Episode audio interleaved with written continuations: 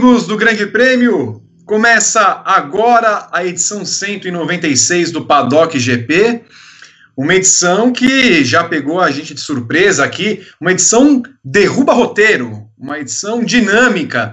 Nessa segunda-feira, somos o único programa do mundo que fala de automobilismo nesse momento. Devemos ser o único programa do mundo mesmo que fala de automobilismo em qualquer momento. Nenhuma mesa redonda funciona. Esse é o Paddock GP, ao vivo, nessa segunda-feira comigo, Vitor Martins, e com os convidados mais do que especiais, Evelyn Guimarães, Pedro Henrique Marum e Américo Teixeira Júnior. E por que derruba roteiro? Você há de se perguntar, amigo. Porque surgiu uma informação agora na Alemanha que começa a ser difundida por vários veículos de comunicação da eventual saída de Sebastian Vettel da Ferrari numa temporada que ainda não começou, numa temporada que ainda não sabemos se vai acontecer. Você participa desse programa, das informações todas que vamos colhendo ao vivo ao transcorrer desta noite de segunda, através da hashtag PaddockGP lá no, nas redes sociais, Twitter, Facebook, Mirk, Orkut, Pinterest, Twitch, todas as possíveis, inimagináveis, e também pelos comentários do chat no YouTube. Você se manifesta à vontade. Se você se manifestar ainda dando aquela contribuição que ajuda sempre a gente produzir o nosso conteúdo e manter a farra que é o grande prêmio de jornalistas, produtores de conteúdo, especialistas, sempre vem de bom grado. É, vamos falar daqui a pouco com mais informações, portanto, a respeito de Sebastian Vettel Ferrari eu vou tentar seguir né, o roteiro desse programa e a qualquer momento a gente fala a respeito dessa notícia. A primeira notícia em si se refere à Ferrari. Eu vou até dar uma alterada, Rodrigo Berton, aí para você. Eu não vou, aliás, nem vou cumprimentar o Rodrigo Berton hoje. É, quero saber dos meus convidados. É, a Ferrari na Indy. Será que isso pode acontecer? O Mário Andretti, Evelyn Guimarães falou é, anteontem a La Gazeta dello Sport que é, haveria como a Ferrari ir para a Indy, é, alterando o regulamento da categoria e promovendo uma disputa entre ela e a Dallara, uma disputa entre chassis italianos. Há uma história ainda não terminada, da, da nem começou na verdade, um, uma história que, que a Ferrari tem na categoria, né, naquela categoria, com um carro que construiu e nunca correu, mas o que mais me chama a atenção, Evelyn, é o fato do Mário Andretti ter falado isso e ele conhece muito bem os meandros da categoria. Boa noite, Evelyn. Boa noite, Vitor. Boa noite a todos que já acompanham essa transmissão, ao Pedro Henrique Marum, ao Américo Teixeira Júnior e também ao nosso querido Robert, é, Roberto, olha, Rodrigo Bertão. É, Bertão, Bertão. Bertão, Bertão. É, então, o Mário Andretti soltou essa na, nesse final de semana, né, em entrevista lá para o jornal italiano, um jornal que é, tem. O jornal é de propriedade da, da Fiat Ferrari, né? E assim, o Mário Andretti já foi piloto da Ferrari na Fórmula 1, foi campeão na Fórmula 1, na Fórmula Indy, enfim, ele tem todo o trânsito gigantesco nas duas categorias e também dentro da Ferrari. E assim, o que ele propõe é bem interessante. É claro que a Ferrari não quer ir para uma outra categoria que seja a mesma coisa da Fórmula 1 né? Aí já não, não seria tão interessante.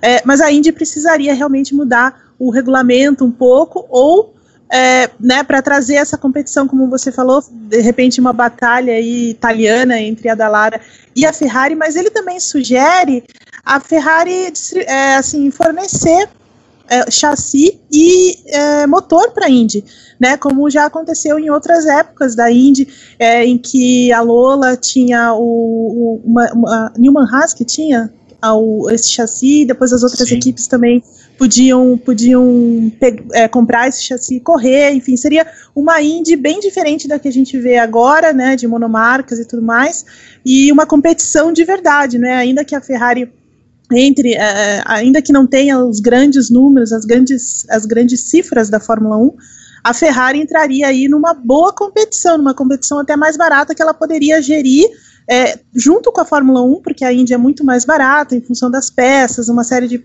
de coisas que são padronizadas.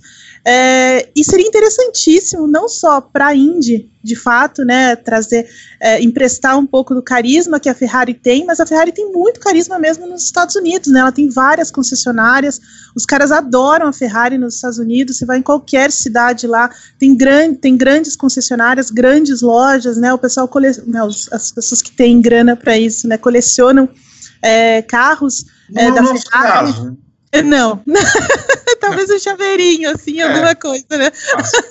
Uma mochilinha, alguma coisa assim. Não um carro, mas assim, é, a gente percebe isso na cultura americana. A Ferrari tem um, um grande espaço lá dentro.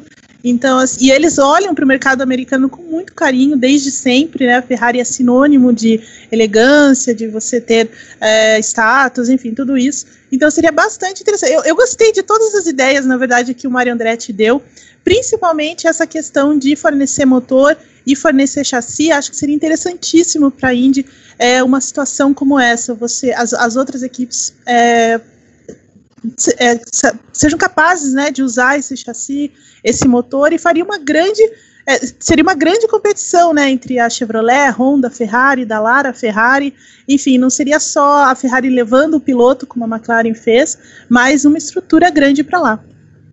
Eu vi o Américo colocando uma miniatura de Ferrari, é do Clay Regazzoni, Américo? Exatamente, uma 312T é, do Clay Regazzoni. Muito Esse bem. Não seria exatamente essa, né, Américo? Essa aí está um pouquinho ultrapassada, né? O, aliás, eu, eu fui ver algumas fotos do projeto 637 que a, que a Ferrari fez nos anos 80 é, carro bonito, né? Um carro, um carro limpo, né? Você não tem aqueles penduricários que a gente foi vendo ao longo dos anos, mas seria interessante ver a Ferrari, né? Uh, na Indy, ela que não participou nunca da categoria, era um sonho do, do comendador Enzo Ferrari correr as 500 milhas de Indianápolis, foi um projeto dois anos antes né, da, da sua morte, mas é como, como falei na pergunta para Evelyn, né? Fosse qualquer um que tivesse aventado essa possibilidade, a gente falaria que era uma, uma besteira. Mas o Mário Andretti, que tem é, muita ligação com o Roger Penske, que, que tem um filho que é chefe de equipe na categoria, à toa ele não iria falar isso.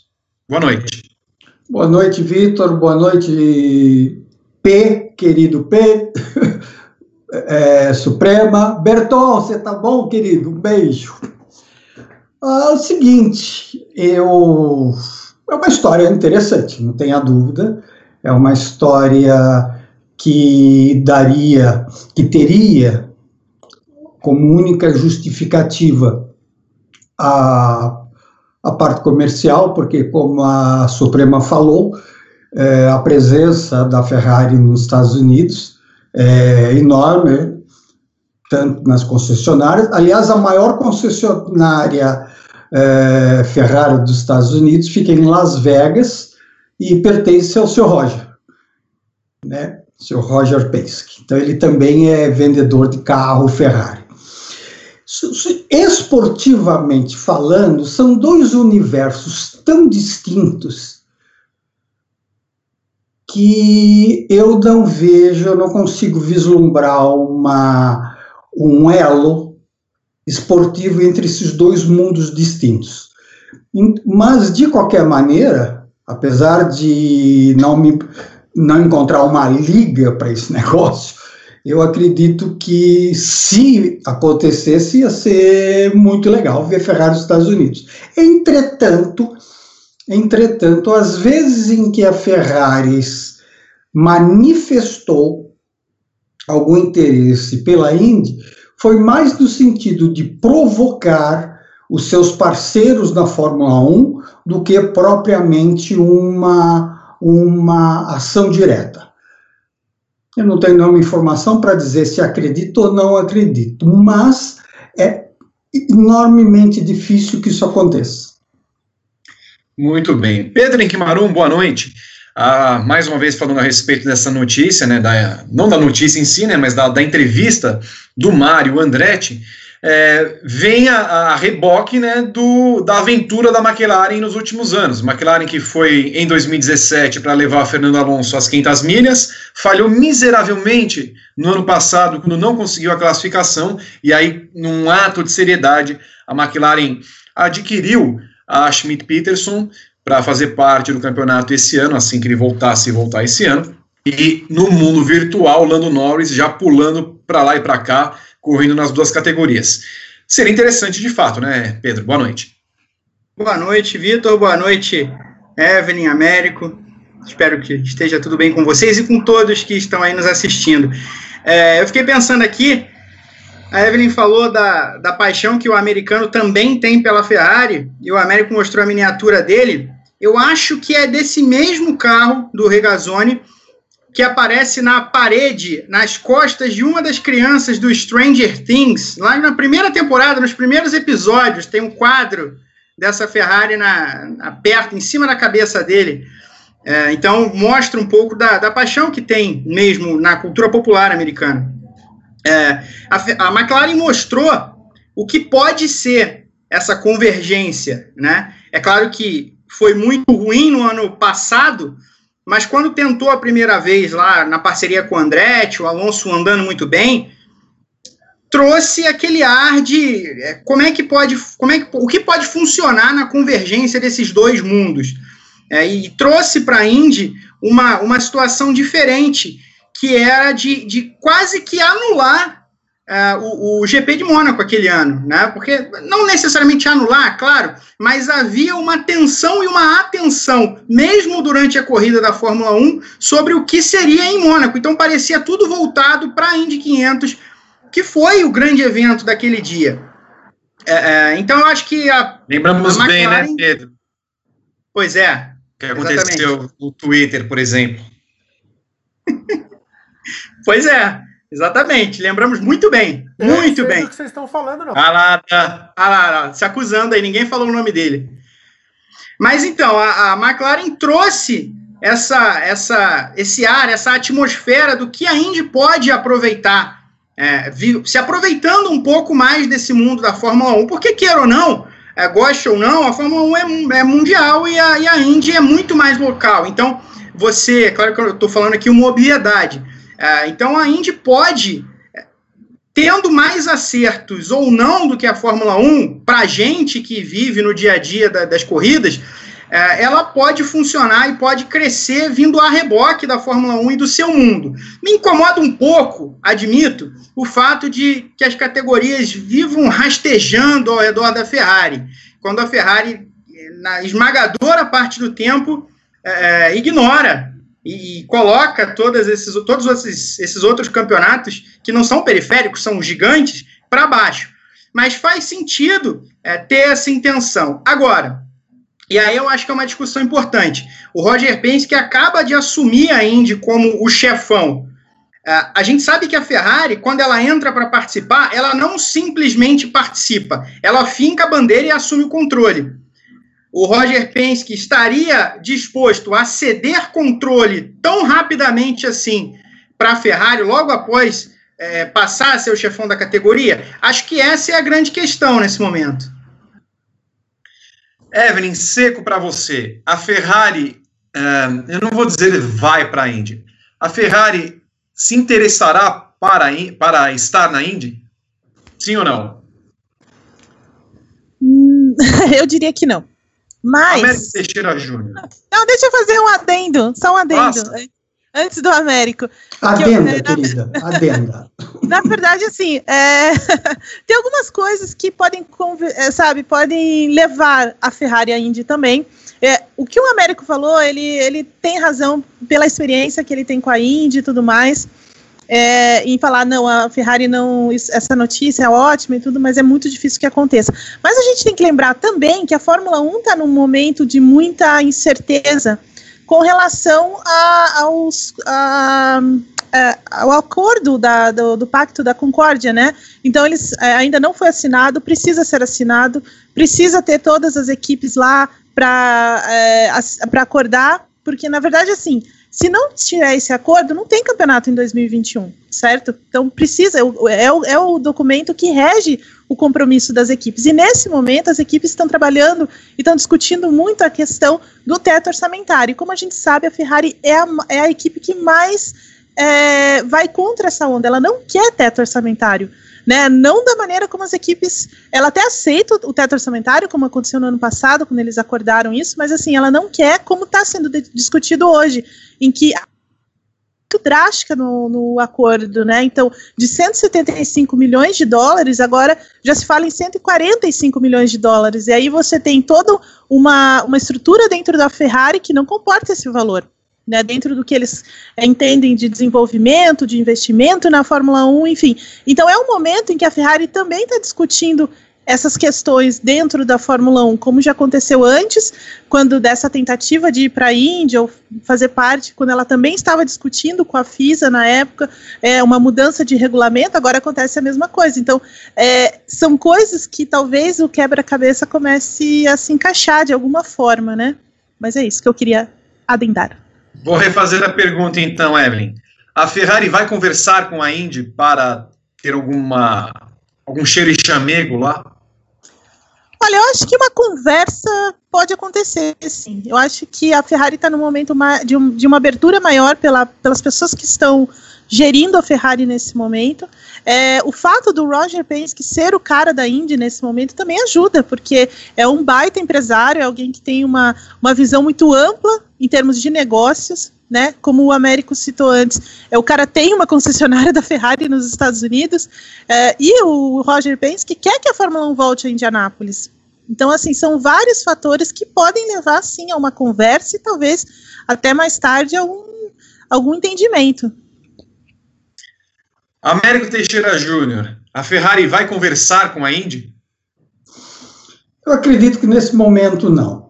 A Fórmula 1, como a gente sabe, vai passar por grandes mudanças e a base, o sustentáculo da Fórmula 1 é a Ferrari.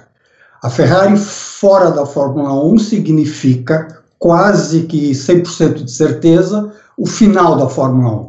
Então eu acredito que mais do que nunca ela vai fincar esforços, vai direcionar esforços para manter a Fórmula 1 de alguma forma. Nesse momento, não acredito. Pedro Henrique Marum, sim ou não? Não, mas eu acho que pode servir como uma bela cortina de fumaça para a Ferrari pressionar a FIA. Acho que essa FIA, o Liberty Media, acho que muito como foi em 86, a Ferrari pode usar essa, essa situação colocada pelo Mario Andretti. Ela não veio do Roger Penske, ela não veio da Indy, ela veio de uma figura muito importante, mas não da organização. Mesmo assim, acho que pode funcionar como uma bela cortina de fumaça para a Ferrari negociar. Talvez me dá um gancho aqui do tipo, sim, eu ia falar, e aí, Vettel na Ferrari Indy? Não, mas não. Não aconteceu. Não, queria... Uma Posso pena. falar só uma coisa? Só, só, uma coisa. Eu não acho que a, que a Ferrari vai sair da Fórmula 1 para ir para a Indy. Eu acho que isso não aconteceria. Mas. McLaren, né, no caso. É, então, é, seria mais uma coisa assim. E, e, eu concordo com o Pedro quando o Pedro fala assim: olha, é mais uma, uma tentativa da, da Ferrari também é colocar alguma pressão nessa na, dentro da, da, da, FIA, com Liberty Media, enfim, que é, outra, é outro tipo de gerência da Fórmula 1, e obviamente ela vai usar o peso que ela tem dentro da Fórmula 1 para conseguir o que ela quer. Né? Então, assim, ou pelo menos barganhar algumas coisas. Não acredito que vai trocar uma, uma categoria pela outra, mas eu acho que a, a, a, não é tão estranho pensar nisso, só isso, de, de ter uma Ferrari, alguma coisa da Ferrari envolvida com a Indy no futuro. Um detalhezinho, por favor, Vitor. Pois não, é, Não estou dizendo, obviamente, que se trata desse, desse caso, mas são tantas as histórias, são tantas as notícias que ao longo dos anos foram plantadas com o objetivo claro de exercer pressão sobre uma ou outra um ou outro segmento da categoria que não seria surpresa se algo parecido estivesse acontecendo. Não sei, não tenho informação sobre isso, mas não seria algo novo, muito pelo contrário.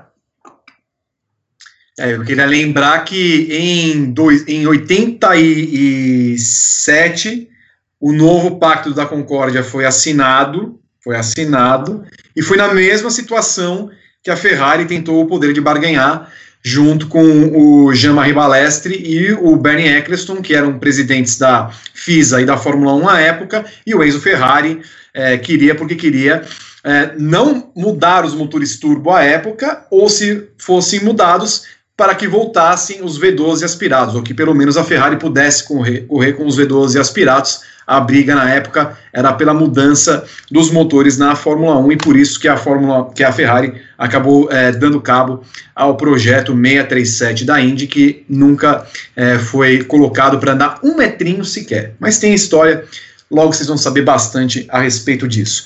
Você Historicamente, do... perdão, Vitor, posso Pode falar, Américo.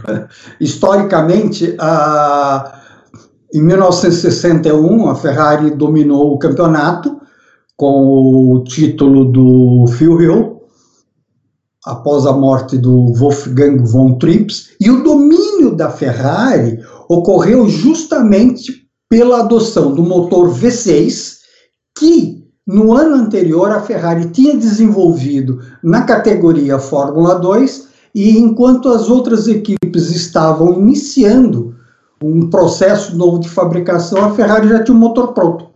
Só para ir lá buscar um detalhezinho, não que eu seja daquela época, é, é do livro que eu estou terminando. Essa história é bem interessante. Muito bem. Só para avisar que você participa do Paddock GP, mande suas perguntas através das redes sociais pela hashtag Paddock GP ou faça como o pessoal no YouTube. O, Ma o Manuel Sichonani ou Siconani, dependendo da origem. A Ferrari gosta de blefar para poder ter as rédeas do jogo na Fórmula 1. Essa do Chase Carey de retirar o poder de veto está repercutindo nisso. O Vamos Lusa Tononi, é, a Ferrari gastando dinheiro a rodo não consegue bater a Mercedes. Imagina com teto orçamentário. E o Julian Monster Palmer, a Ferrari já faz besteira na Fórmula 1, vai passar vergonha na Indy também é um fato. É, acontece, acontece. Pobre, mande as suas perguntas, mande o seu super chat. Sempre é bom ajudar-nos financeiramente, porque o salário da, da Evelyn é nababesco, vocês não têm ideia como é difícil pagar no final do mês. Não, é verdade. Uh, Próximo mas, assunto. Mas assim, só falando sobre essa barganha da Ferrari, não é nada novo, né? A gente já viu isso antes, em 2009 também, quando a Fórmula 1 estava naquela para fechar esse contrato, esse, o atual pacto da Concórdia, a Ferrari também ameaçou sair do campeonato, ameaçou fazer outro campeonato, não queria é, não queria o teto orçamentário, como não teve, e o Bernie Eccleston acabou ainda dando esse poder de veto para ela, para que ela se comprometesse com o campeonato, então não é nada novo, né? E outra coisa, é, quem quem poderia imaginar alguns anos que Fernando Alonso decidiria correr as 500 milhas de, Indianápolis, né? Um cara como o Alonso da Fórmula 1 decidiria uma coisa dessa. Então, assim, eu acho que as coisas mudam muito rápido, né? É, então não é, não é surpreso, coisas assim. Aliás, o Alonso já sabe o que vai fazer, né? Toda vez a notícia é isso. Já sei o que eu vou fazer. Muito, muito bom, Alonso. Parabéns. Um abraço para Fernando Alonso um abraço também para Leila Lopes. Uh, Rodrigo Berton, boa noite. Boa noite, Vitor. Boa noite, Eve, Pedro, Américo, todo mundo que está curtindo mais uma edição do Paddock GP. Diga, o que o senhor quer comigo? Quero saber se você tem alguma coisa a falar para os nossos seguidores, os nossos, os nossos heróis que estão sempre nos acompanhando em qualquer horário, em qualquer lugar. Eu tô achando que tem pouco like, eu tô achando que tem pouco inscrito no canal, eu tenho as estatísticas do vídeo, Ninguém se inscreveu ainda dos que estão assistindo, ou todos são inscritos, mas eu sei que tem gente nova. Quero que todo mundo deixe o like, se inscreva, manda o super chat. Não tem nenhum comentário colorido ainda. E... Nenhum. Nenhum. Nada. E se não tiver, a gente vai parar. Só tem 208 pessoas assistindo, Vitor. Com 25 minutos de programa. Absurdo. Onde já se viu isso? Daqui a pouco nós teremos mais informações a respeito de Vettel e Ferrari informações que começam a borbulhar nesta madrugada na Europa, noite aqui no Brasil. Não perca informações quentíssimas. Vou fazer que nem o João Kleber. o Evelyn Guimarães. Continuando na Indy nesse momento, é, duas informações. Texas, né? marcado para o dia 6, portões fechados, né? Informação antecipada pelo Grande Prêmio no programa da semana passada, confirmada pela categoria.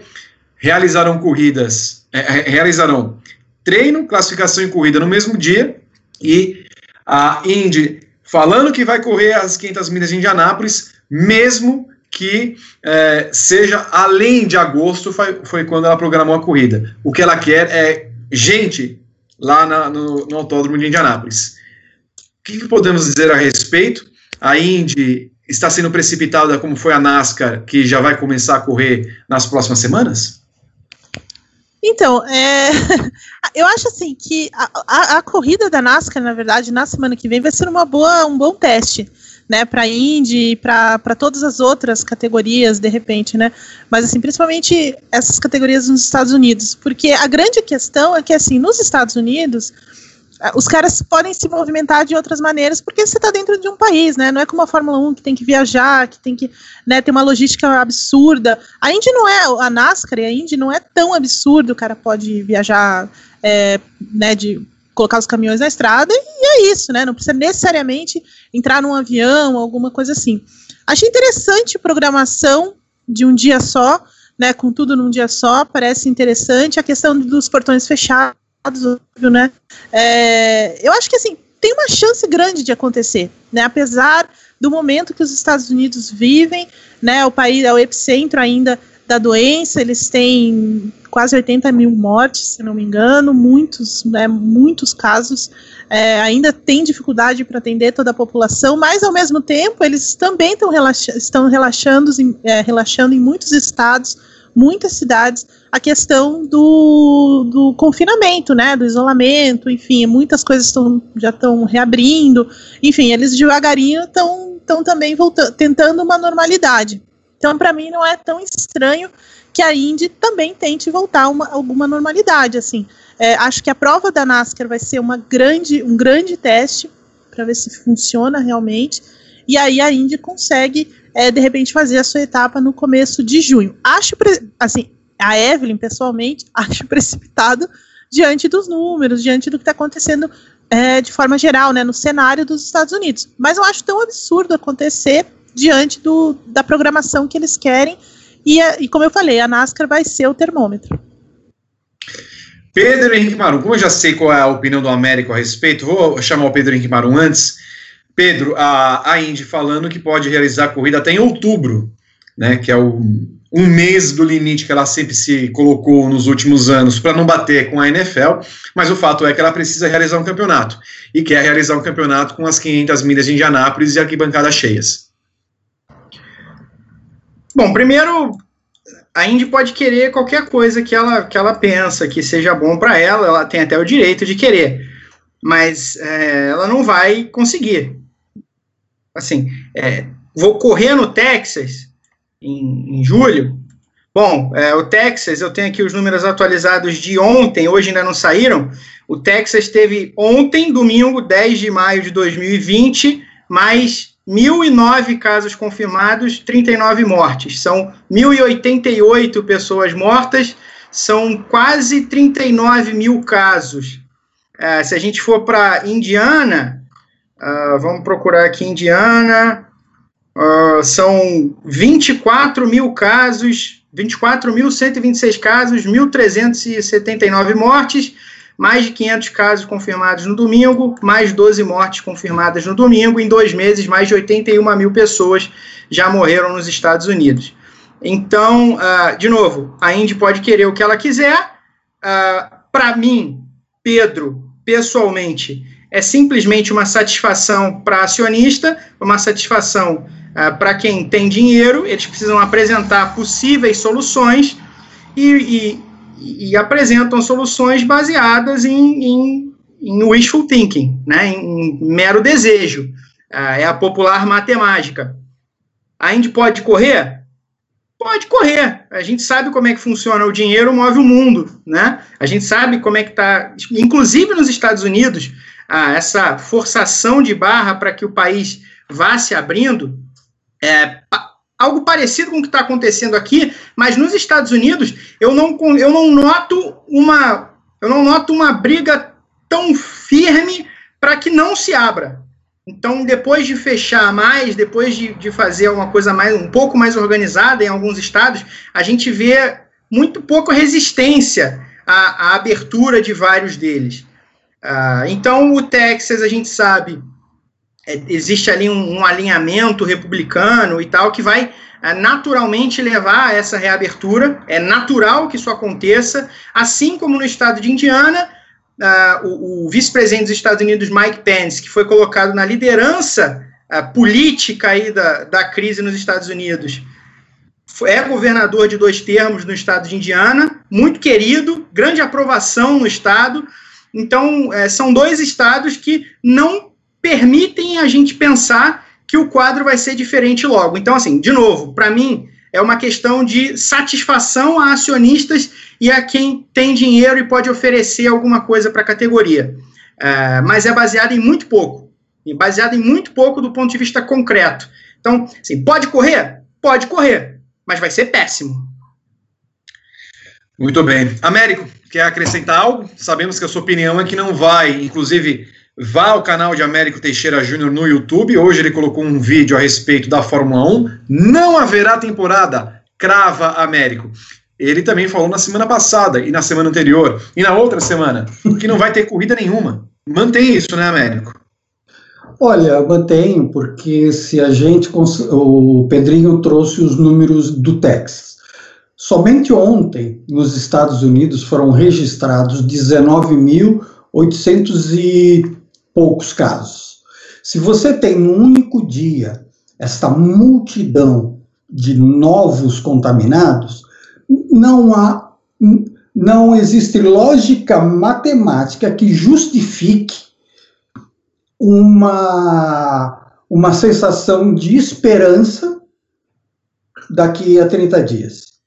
Não há, não há, é, não há lógica, não há lógica. E a gente também precisa entender que as que os, os estados norte-americanos eles têm autonomia de fato.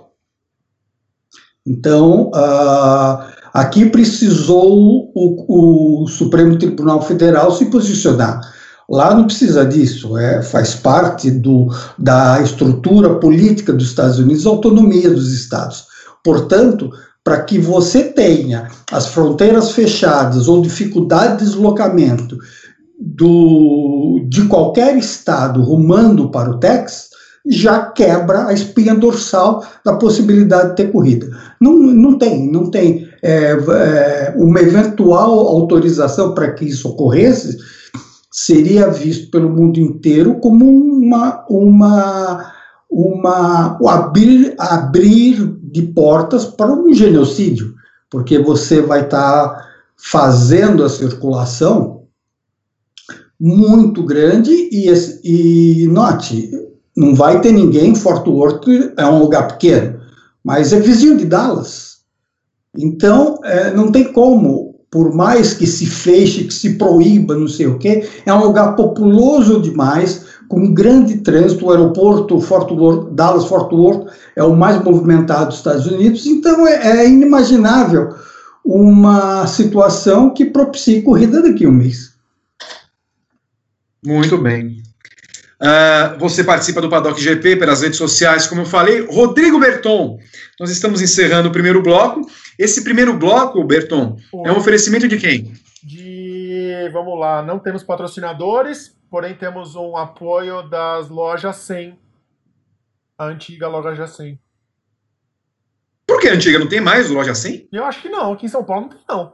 Ah, bom, se tiver, muito obrigado, Berton, pela, pela propaganda eh, de graça. Enfim, já que não temos a, a propaganda, né, os anunciantes, eu chamo a, a, ao nosso amigo internauta. Nós temos uma faixa nobre agora no Twitter, no Twitter, no, no YouTube. Todo dia às 8 da noite você acompanha um programa diferente. Então hoje é o Paddock GP, terça-feira Cadeira Cativa, quarta-feira GP às 10 com Flávio Gomes, na quinta-feira, repórter especial, né, uma reportagem que a gente traz é, falando de histórias, curiosidades, fatos e rivalidades da Fórmula 1 e das demais categorias. Na sexta-feira, GP às 10 e no domingo, um segundo report, portanto, sempre às 8 da noite você acompanha a programação no YouTube e nos vários canais do Grande Prêmio, no Facebook, é, no Instagram, no Twitch até, no Pinterest. Nós temos aqui Dailymotion, uma série de canais, é, podemos dizer canais Grande Prêmio, eu sempre quis dizer isso, logo em sua operadora. E para o segundo bloco, vamos para o bloco expresso e daqui a pouco nós vamos falar de Vettel, Ferrari, toda a história que está movimentando os bastidores da Fórmula 1, a história mais quente desses tempos de pandemia, certamente. Segundo meu roteiro, feito por Rodrigo Renault, o primeiro tema, e esse bloco eu expresso e o pessoal fala rapidinho a respeito desse tema. O tema 1 um é o GP da Itália, confirmado pela organização com venda de ingressos. O Twitter oficial do Autódromo de Monza colocou na semana passada que a prova vai ser realizada na, no primeiro final de semana de setembro. O site oficial de Monza colocou a venda os ingressos. Hoje já começou a ter uma coisa estranha porque apagaram o tweet, mas estava lá é, ainda no site a venda de ingressos na Itália. Evelyn Guimarães, nós teremos corrida no GP da Itália? Não. Tá bom? não. A resposta do, do Américo eu já sei, que é um não. Pedro Henrique Marum. Olha, uh, quando a gente fez antes da temporada um, um padocast sobre, sobre coisas que podiam acontecer no campeonato de 2019, é, a gente estava conversando, Gabriel Curti e eu, no ar, inclusive. É, talvez tenha sido o último padocast realizado é, em loco, lá na, nos estúdios da Central 3 quando a gente, a gente falava que não teria GP da Itália, até brincando sobre a confirmação do, do, da aposentadoria do Raikkonen, quando seria e tal. Uh, então eu mantenho a, a, opinião, acho que dificilmente teremos fronteiras abertas na Europa uh, com facilidade de locomoção tamanha a que os pilotos e toda a infraestrutura da Fórmula 1 possa viajar de um lado para o outro uh, para correr de duas em duas semanas, que dirá de, de menos que isso, e acho muito difícil que se corra na Itália, acho muito difícil que haja um evento internacional esportivo desse porte na Itália em 2020. Então, minha opinião é que não vai ter corrida na Itália, é, a não ser, de novo, mesma coisa que eu falei, a gente sabe como é que o dinheiro pode cantar. Então, pode haver alguma, alguma coisa ali por trás dos panos, alguma organização é, é, extraoficial, alguma imposição financeira muito forte que leve a, a, corrida a cabo. Agora, eu acho muito difícil, muito improvável e também irresponsável. Ô Pedro, me, me, me, por favor, como é que o dinheiro canta? Por favor. Ah, o, o dinheiro costuma cantar com. É o canto da sereia, né? É aquele canto que, que enche os olhos do, do, navegador, mas normalmente leva, leva à morte do, do cidadão. Ok. E como é o canto da sereia? Aí eu já não sei. Aí eu nunca ouvi. Isso aí, é, ah. é, para mim, é uma questão um pouco mitológica, aí, junto com dragões ou unicórnios. Sei. Muito bem. O Américo, não tanto eu sei, de novo, sabemos sua opinião a respeito, já falou que não vai ter a realização da Itália, o GP da Itália, mas essa insistência, parece que eles não veem aí os Scamparini falando lá de Roma, toda encolhida, coitada, a Itália ainda passando por isso, a Alemanha reabriu as suas é, é, suas portas para o mundo existir ali entre as suas fronteiras, já um aumento ali da pandemia. É claro, enquanto não houver a vacina, vai ser difícil controlar de vez o coronavírus em si, né? Mas é até estranho nessa insistência cabal de realizar uma corrida justamente num país e numa região que é a região da Lombardia, né? É, Monza é próxima a Milão, a Bergamo, onde foi o epicentro de tudo isso. Essa insistência cabal de se realizar uma corrida de Fórmula 1.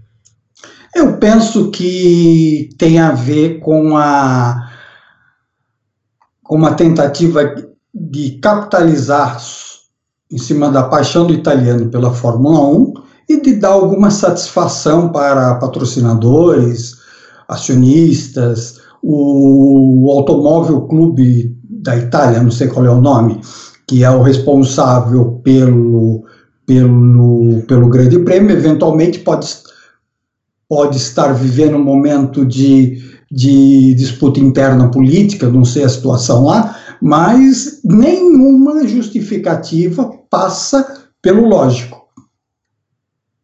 Do ponto de vista lógico, é um, é um assinte. O que está por trás a gente só pode supor. Com certeza não é coisa boa. O tema 2 se refere também à Fórmula 1, o Reino Unido é, exigindo uma quarentena após viagens e colocando o GP local em risco. Semana passada a gente ouviu de várias fontes que é, a, a, o GP da Inglaterra seria a segunda praça do novo calendário da Fórmula 1, uma rodada dupla na Áustria, no primeiro final de semana e no segundo final de semana é, de julho, e na sequência o GP da Inglaterra.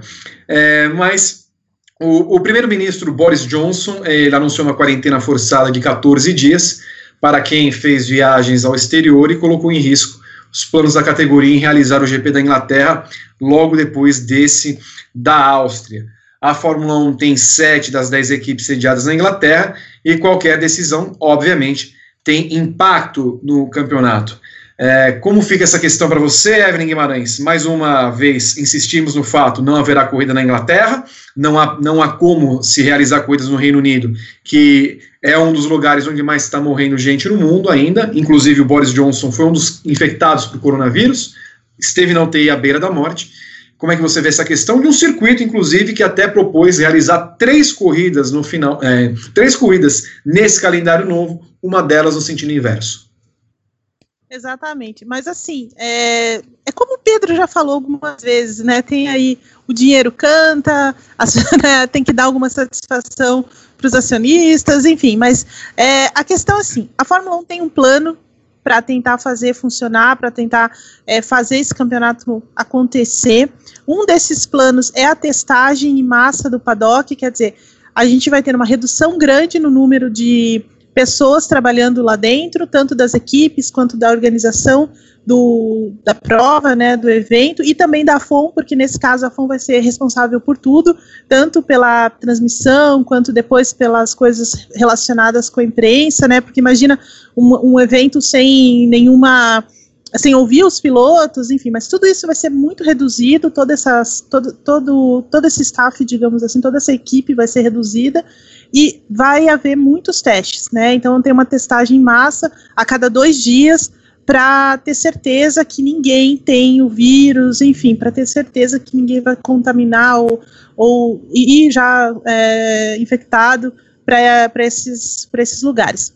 E é nisso que a Fórmula 1 está apostando para tentar conversar com o governo britânico. Na verdade, já existem essas conversas, isso já, é, já vem sido falado por algumas fontes aí BBC, algumas fontes italianas também, pessoas que têm muita ligação aí com a que cobrem a Fórmula 1 também é, em loco, enfim, falando que existem essas conversas com o governo britânico para tentar é, relativizar ou minimizar as regras no caso específico da Fórmula 1. Já se fala também é, em que, é, que no, na Inglaterra eles já podem relaxar um pouco com relação as regras para ter corridas lá sem público a partir de julho. Então, talvez isso acabe ajudando a Fórmula 1 nesse momento. Mas tudo vai depender do que acontecer na Áustria. Porque a Áustria, me parece agora, é o lugar que, vai, que já está acordado para acontecer a primeira corrida. É, vai, ser uma, vai ser duplo, né? Então vai ser um, final de, um primeiro final de semana de, de julho, 5 de julho lá, depois uma semana depois de novo na Áustria e duas semanas depois aí na, seria em Silverstone, né? Duas, aí duas provas seguidas, dia 26 de julho e no dia 2 de agosto, se não me engano. Então, já dentro desse, nova, dessa, desse novo pacote, digamos assim, de trabalho da Fórmula 1 e o do governo britânico. Vamos ver como é que isso funciona mesmo. Mas, na verdade, tudo vai depender do que acontecer na Áustria. Se tudo for bem na Áustria, se, se não tiver nenhum é, problema, como aconteceu na Austrália, né, de um funcionário da McLaren apresentar, é, ser, ser infectado e aí ter de fazer o isolamento, enfim, e todo o risco que isso causou para o resto do, da, da, da, equipe, e aí a equipe chegar e falar, não, a gente não vai correr, e aí acabar cancelando tudo. Então, é isso que a Fórmula 1 quer evitar nesse momento, de você chegar lá e alguém é, estar infectado. Por isso que o GP da Áustria acaba sendo uma, é, um grande teste. eles estão trabalhando é, com outras pistas para tentar resolver ou substituir Silverstone se não for, é, se não encontrar um acordo, né, um denominador comum aí com o governo britânico. E dentro disso, Hockenheim entra como é, um dos grandes favoritos para substituir Silverstone, principalmente porque a Fórmula 1 tá, está disposta a abrir mão da taxa do evento, né, que é aquela taxa que o evento precisa pagar para a Fórmula 1 para receber, então isso é muito importante lá para a Alemanha, para os organizadores de Hockenheim. A Espanha também está nessa lista e, é, mais recentemente, o Autódromo do Algarve lá é, em Portugal. Então a Fórmula 1 já está trabalhando com outras pistas que não estão no calendário, é, como Hockenheim e, e o Algarve, para tentar entrar em caso de, de, necessidade de substituição. Eles também estão falando, é, já, já vi algumas, algumas fontes, que não querem abrir mão muito de Spa e Monza por serem lugares históricos, né? Mas como a gente já falou, a, a Bélgica tem uma das taxas de mortalidade mais altas da, da, de toda a Europa e a, a Itália muito tem grande é, epicentro da, da, da doença na Europa. Então, assim, não há muito sentido nisso, mas é basicamente assim que a Fórmula 1 está trabalhando nesse momento. Pedro Henrique Marum, Inglaterra, que faremos com ela? Dentro de uma lógica, como eu já falei aqui, que é apresentar uma solução a acionistas, é, a Fórmula 1 tem tentado algumas coisas que até fazem sentido. Não, é, não que estejam corretas ou que vão acontecer, mas fazem sentido. É, acho que nessa questão do, do, das medidas do governo britânico, o GP da Inglaterra é até menos importante do que uma discussão geral. Porque uh, se você não consegue se locomover para dentro e para fora da Inglaterra, o que, que a gente está fazendo aqui? São sete equipes. Quase todos os pilotos moram na Inglaterra. Se os caras não podem uh, sair e voltar para o país com liberdade, dá para ter campeonato? Dá para correr mesmo nos países mais organizados na Europa, onde, é, por exemplo, a Áustria, em que conseguiram escapar ou que estão escapando da, da epidemia com alguma, alguma, algum jogo de cintura, é, assim, não ter o GP da Inglaterra e substituir Silverstone por uma outra pista, tudo bem. É, em um primeiro momento, faz até sentido. Agora, se não há locomoção para fora e para dentro do campeonato, o que vão fazer essas equipes, essas estruturas, esses é, pilotos, mecânicos que precisam sair e voltar da Inglaterra. O que, que esses caras vão fazer? Vão, vão estabelecer residência durante seis, sete meses na Áustria, é, em alguma, sei lá, em alguma, em alguma estrutura improvisada, algum hotel, é, um hotel, alguma coisa que, que esteja é, parado por conta do vírus e que a, o Liberty Media vai, vai alugar, vai comprar, sei lá o que diabo vai fazer, mas para alocar esse pessoal, porque se não dá para se movimentar na Inglaterra, alguma coisa teria que ser feita nesse sentido, porque não dá para simplesmente correr em outro lugar, porque os caras precisam morar em algum lugar, né? Então, é, eu acho que imagina todo mundo no hangar da Red Bull. É, então, é, vai ficar todo mundo. É, como a história lá do, do Flávio Gomes, bebendo o, o leite da vaquinha lá em, lá em Spielberg. O pessoal vai, vai viver seis meses bebendo leite da vaquinha lá é, e tendo cuidado para escapar de algum eventual piriri no, nas fazendas de Spielberg. Olha, o piriri diante da pandemia é o melhor que, que é possível. Piriri de quem? De quem toma o leite ou das vaquinhas? De quem Aí toma leite. É questão de furo íntimo. Ah, de quem toma leite. É muita gordura. Ah, muita é? gordura. Então tá. Américo, e tu? Diga, algo a acrescentar? Quando eu digo que a Fórmula 1 vive numa bolha, eu, infelizmente, não estou exagerando. Em sã consciência, o mundo explodindo, você acha que a Fórmula 1 tem importância para fazer um país mudar uma política de quarentena porque a Fórmula 1 quer correr, é o absurdo do, do ego, egocentrismo. Esta bolha precisa estourar Pensei que já tinha estourado, mas pelo visto não. Essa bolha precisa estourar, esse povo precisa, precisa cair na real e aí começar no ano que vem de novo com os pés no chão. Imagina! É, é, é, chega a ser ridículo, revoltante, que para fazer uma corridinha você vai abrir fronteira aqui. A, a, a Fórmula 1 monta as suas estratégias como se ela vivesse num mundo paralelo.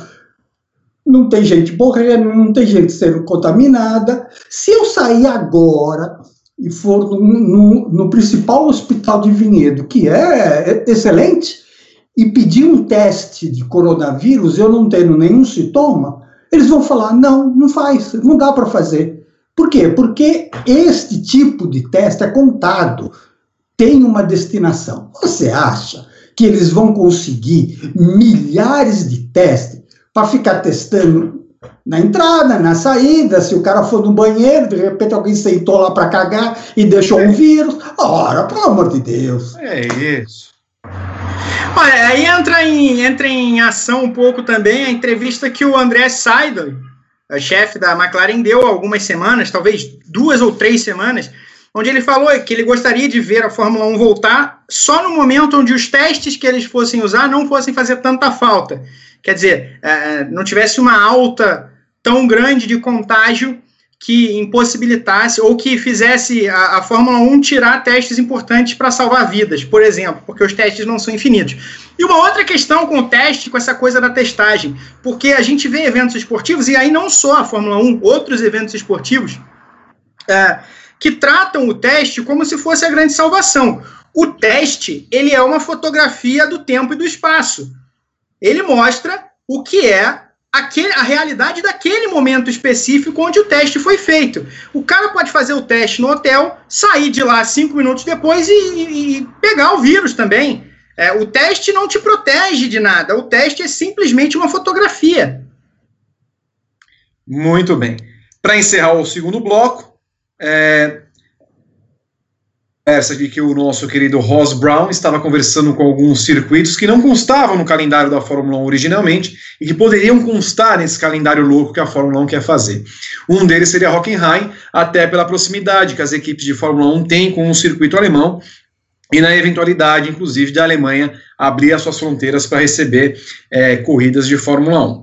É, eu fiz um GP às 10 semana passada falando de algumas pistas que gostaria que estivessem no calendário da Fórmula 1. Evelyn, qual pista que você queria que estivesse no calendário da Fórmula 1? Ah, puxa vida. Que difícil, assim, de pronto.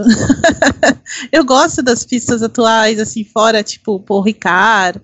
Sorte, você gosta? Não, sorte não me Abu Dhabi. na verdade, não, nem Abu Dhabi. Na verdade, eu não gosto nem da, nem da, nem da Austrália. Mas assim, se a gente puder, se eu pudesse escolher mesmo, eu acho que eu iria para uma segunda prova nos Estados Unidos em Elkhart Lake, porque eu acho aquela pista incrível. É, eu adoro pistas de alta velocidade. Então, acho que Fórmula 1 tem que correr em, alta, em pistas de alta velocidade. Então, para mim, seria é, lá, no Wisconsin. Aproveitando, então, já que você falou, Fórmula 1 e oval, sim ou não? Não. Ok.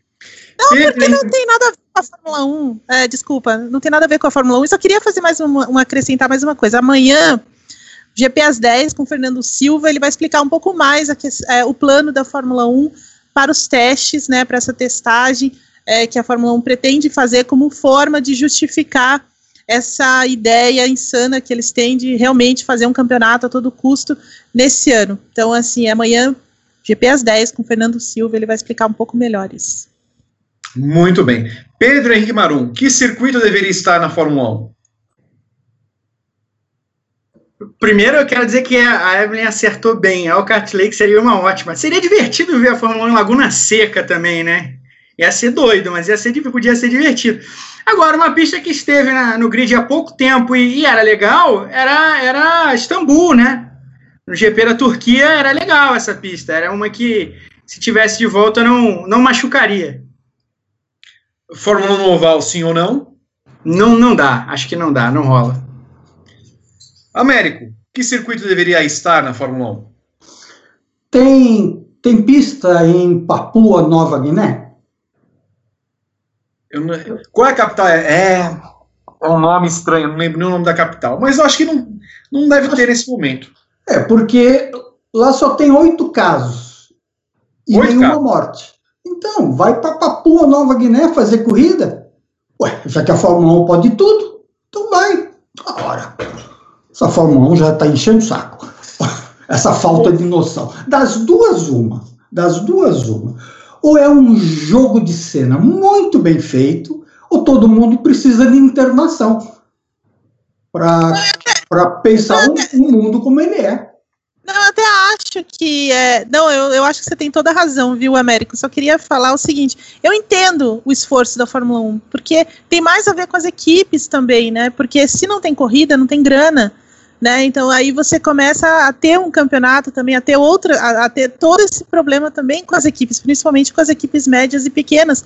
No momento em que a Fórmula 1 está discutindo ainda é, que equipes vão continuar, né? Quais equipes vão querer continuar nesse campeonato a partir de 2021, enfim, quando começar esse campeonato de novo. Então, assim, dá para entender. É claro que assim, é uma ideia insana você ir atrás a qualquer custo, ignorando todas as, as, as questões sociais, todas as questões envolvendo as mortes, a questão dos testes, como até o, o, o, Pedro é, lembrou bem o que o André Sairo falou, que eles são contra o uso dos testes, principalmente nesse momento, mas assim, eu consigo entender a posição da Fórmula 1 em função das equipes, principalmente. Sim, mas eu, você tem toda a razão, você tem toda a razão. Eles têm que mostrar algum tipo de trabalho, até porque se o tal do dinheiro, 1 bilhão e 300 milhões de dólares, que o Liberty Media é, arrecadou vendendo um, uma parte das ações que ela tinha de uma empresa de entretenimento nos Estados Unidos, se isso já chegou às equipes, elas passam a ser credoras. Então, é uma situação complicada. Mas, por outro lado, eu vejo que a Fórmula 1 se apequena, se cercando, enquanto existe uma realidade transbordando na nossa frente por mais que a gente se esconda numa bolha dentro de casa, é impossível não perceber o que está acontecendo no mundo. E a Fórmula 1 se apequena, se distancia daquilo que ela mais almeja, que é público, se mostrando totalmente alheia à realidade. Eu acho que ela cresceria em que pese é, contratos, a situação das equipes, isso tudo é plenamente justificado. Mas ela cresceria se assumisse a situação grave que vive o planeta e já começasse a trabalhar por alguma coisa relacionada a 2021, por exemplo. E usasse essa força, essa energia que está sendo dispensada em fazer N variações, para alguma coisa útil para minimizar o problema, por exemplo, na Inglaterra. Né? Não é. E você minimiza não pedindo para o cara lá que estava quase morrendo na UTI abrir fronteira ou acabar com a quarentena, e sim ajudando o povo britânico, que, como todos nós sabemos, seria sete equipes, a minimizar esse, esse, esse momento. Houve sim uma ação das equipes, a gente viu, mas também a gente soube que ah, algumas coisas que foram feitas não foram aceitas pelo, pelo Ministério da Saúde, ou o equivalente deles, porque não, não se encaixava naquilo que eles precisavam. Né? Então, tudo bem, tem tudo essa justificativa, mas cair na real de vez em quando faz bem para o sentimento, para o fã e até para a imagem da categoria. Assim que eu penso. Só queria dizer, primeiro, que eu concordo plenamente. Segundo, que eu fui buscar aqui uh, se, se, existia uma pista em Papua Nova Guiné. Eu me deparei com Cocoda Track. Cocoda? Cocoda. Cocoda Track. Ah, mas Cocoda, é, não, Cocoda. não é, é. Exatamente. Mas não é track de corrida de, de carro, não é track tipo de trilha. Inclusive, existiu uma batalha importante em 1942, durante a Segunda Guerra Mundial, entre o exército do Império, o exército do Império Japonês e o exército aliado, formado basicamente por australianos. Aproveite e diga a capital de Papua Nova Guiné. Port Moresby. A grande... Já que estamos na história, vocês sabem por que a quarentena se chama quarentena? É, é história dos navegadores italianos, né? Exatamente, quando eles vinham da, da, da China, do Oriente, trazendo mercadorias para o porto italiano, Veneza, me parece, eles eram obrigados, na época da peste negra, a ficar 40 dias sem circular pela, pela, pela região. Daí o nome quarentena. Se são 14 dias, seria o quê? 14 zetena? Sei lá. 14. Hã? o, o Vitor que gosta muito do 14, né, Vitor? 14, eu gosto desse número. 14 no oferecimento de Barça e Mirador, você acompanha o fim do segundo bloco do Paddock GP, uma enciclopédia aqui na noite dessa segunda-feira. José Libório nos alegra com o primeiro superchat da noite, porque vamos entrar no assunto, porque vamos falar do assunto principal desse programa. Concordo com os relatores. Vamos construir um circuito em Port Moresby que atinge os padrões FIA. A Fórmula 1 está de brincadeira em voltar agora. É assim que eu gosto. Rodrigo Berton, eu faço a sua propaganda para chamar o público que sinto que não está colocando o like em dia. Pois é, Vitor. É, pô, pessoal, a gente está aqui, 9 horas, 6 minutos, horário de Brasília trazendo informação, a única mesa redonda ao vivo falando de esporte a motor com uma bomba ao futuro de Sebastian Vettel na Ferrari. O Vitor vai entrar no assunto agora. Então a gente quer o seu like, a sua inscrição, o seu superchat e a sua curtida na página do Facebook, que você siga a gente no Dailymotion, siga a gente no Twitter, siga a gente no Pinterest, siga a gente na Twitch, onde mais? No ICQ, é, no Dailymotion, você já falou, Daily em Motion. todas as redes sociais, canais Grande Prêmio, trazendo o melhor para você. O canal 693, amanhã tem o quê?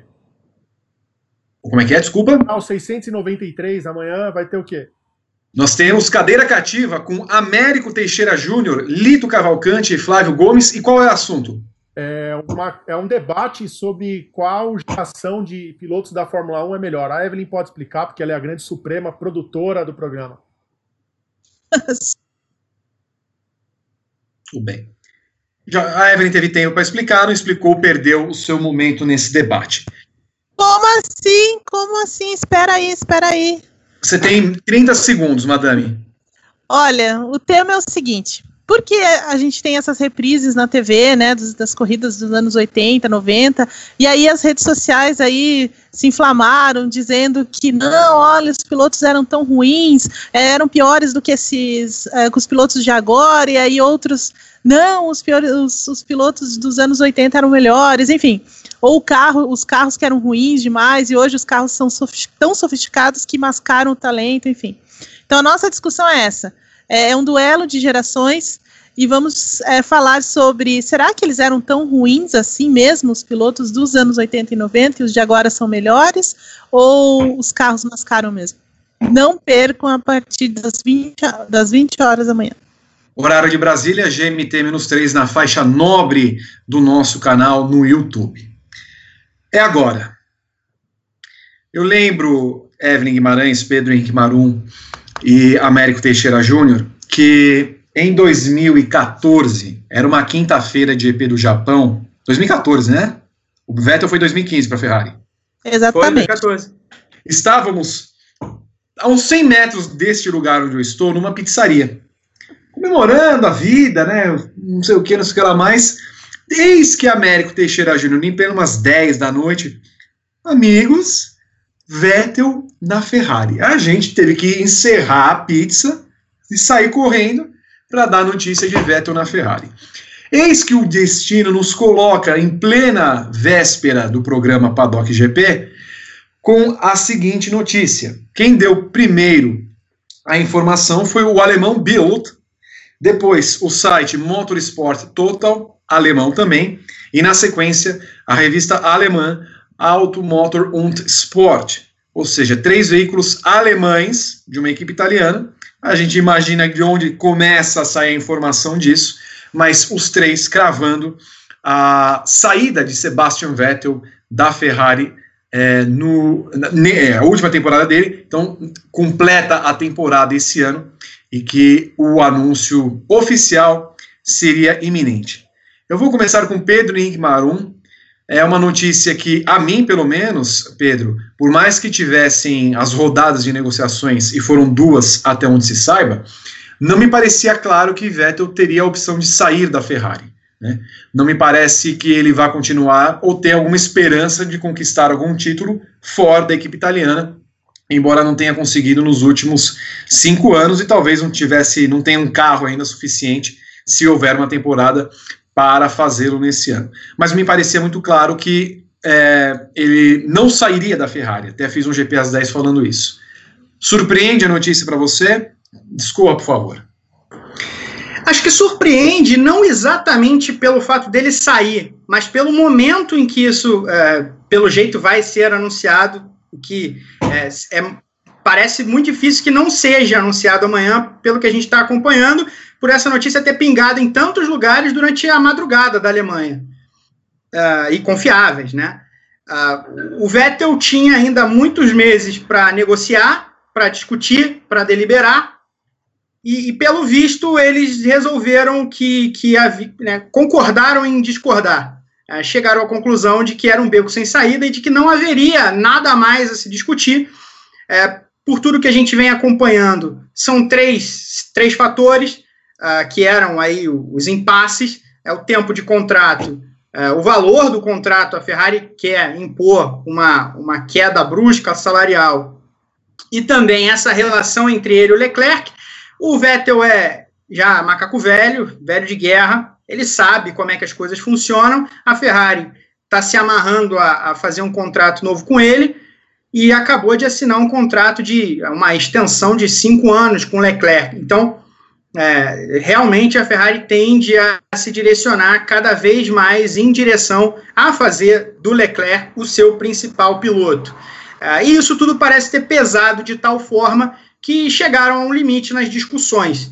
É, também surpreende o fato de, de, de, anunciarem isso no momento em que não, não é possível fazer uma coletiva e no momento em que ainda tem uma temporada a ser disputada. A gente acha que pode não ter campeonato, mas o fato é que a Fórmula 1 e as equipes contam, pelo menos publicamente, com a possibilidade de ter campeonato. Então o Vettel disputaria toda essa temporada 2020, tenha ela quantas corridas tiver, como um morto-vivo praticamente na Ferrari, com a garantia de que não estará lá em 2020. É, desde o começo, quando, quando o Vettel começou a falar da Ferrari como primeira opção, e aí bateu na porta a, a, a recusa de assinar o primeiro contrato que foi oferecido, é, essa possibilidade já me parecia é, realmente provável, parecia que podia acontecer. A questão agora é, então assim, para mim a única questão é o momento, e a questão agora passa a ser, claro, o que a Ferrari vai fazer, o que a Ferrari vai buscar. É, talvez vocês possam puxar pela memória alguma coisa que eu não consigo, mas uh, a Ferrari, acho que é o primeiro momento da história em que a Ferrari entrega as chaves da equipe a um piloto tão jovem e tão uh, inexperiente, porque claro, se antigamente você, você tinha menos corridas por temporada, agora você tem mais, então duas, duas temporadas de, de Fórmula 1 são ali quase 50 corridas, ou um pouco mais de 40. Antigamente você precisava ter dois, três, talvez uma parte do quarto ano aí para chegar nesse número, mas a experiência também é, serve para serve o Leclerc e serve para os outros pilotos. Então a relação entre inexperiência e os pilotos com mais rodagem também aumenta no número de GPs dos outros. É, o Leclerc agora tem oficialmente as chaves da equipe. O que a Ferrari vai fazer daqui em diante? É, vai buscar um piloto campeão? Vai buscar é, a grife? ou vai buscar uma solução que possa caminhar ao lado dele, livrando a equipe dos problemas que ela teve em 2019 e que apontam como uma realidade caso o carro seja minimamente bom em 2020, que é esse conflito entre Leclerc e Vettel, que até parecem se dar bem pessoalmente, mas que na pista não se dão nada bem. É, e a Ferrari, a gente sabe, tenta evitar ao máximo que esse tipo de conflito aconteça. Então, essa é a grande pergunta a partir de agora. E a grande surpresa, para mim, é que tenha sido anunciado no dia 11 de maio, com todo um campeonato a ser uh, disputado ainda. Mas o fato de acabar essa conexão, que, que desde meados do ano passado já parecia um tanto quanto datada, aí já não me surpreende tanto. Eu acho sim que o Vettel vai ter portas abertas na Fórmula 1, uh, caso ele queira. Também é um fator importante de olhar. O Vettel quer ele quer andar numa equipe que é, não vai dar a ele a chance de ser campeão.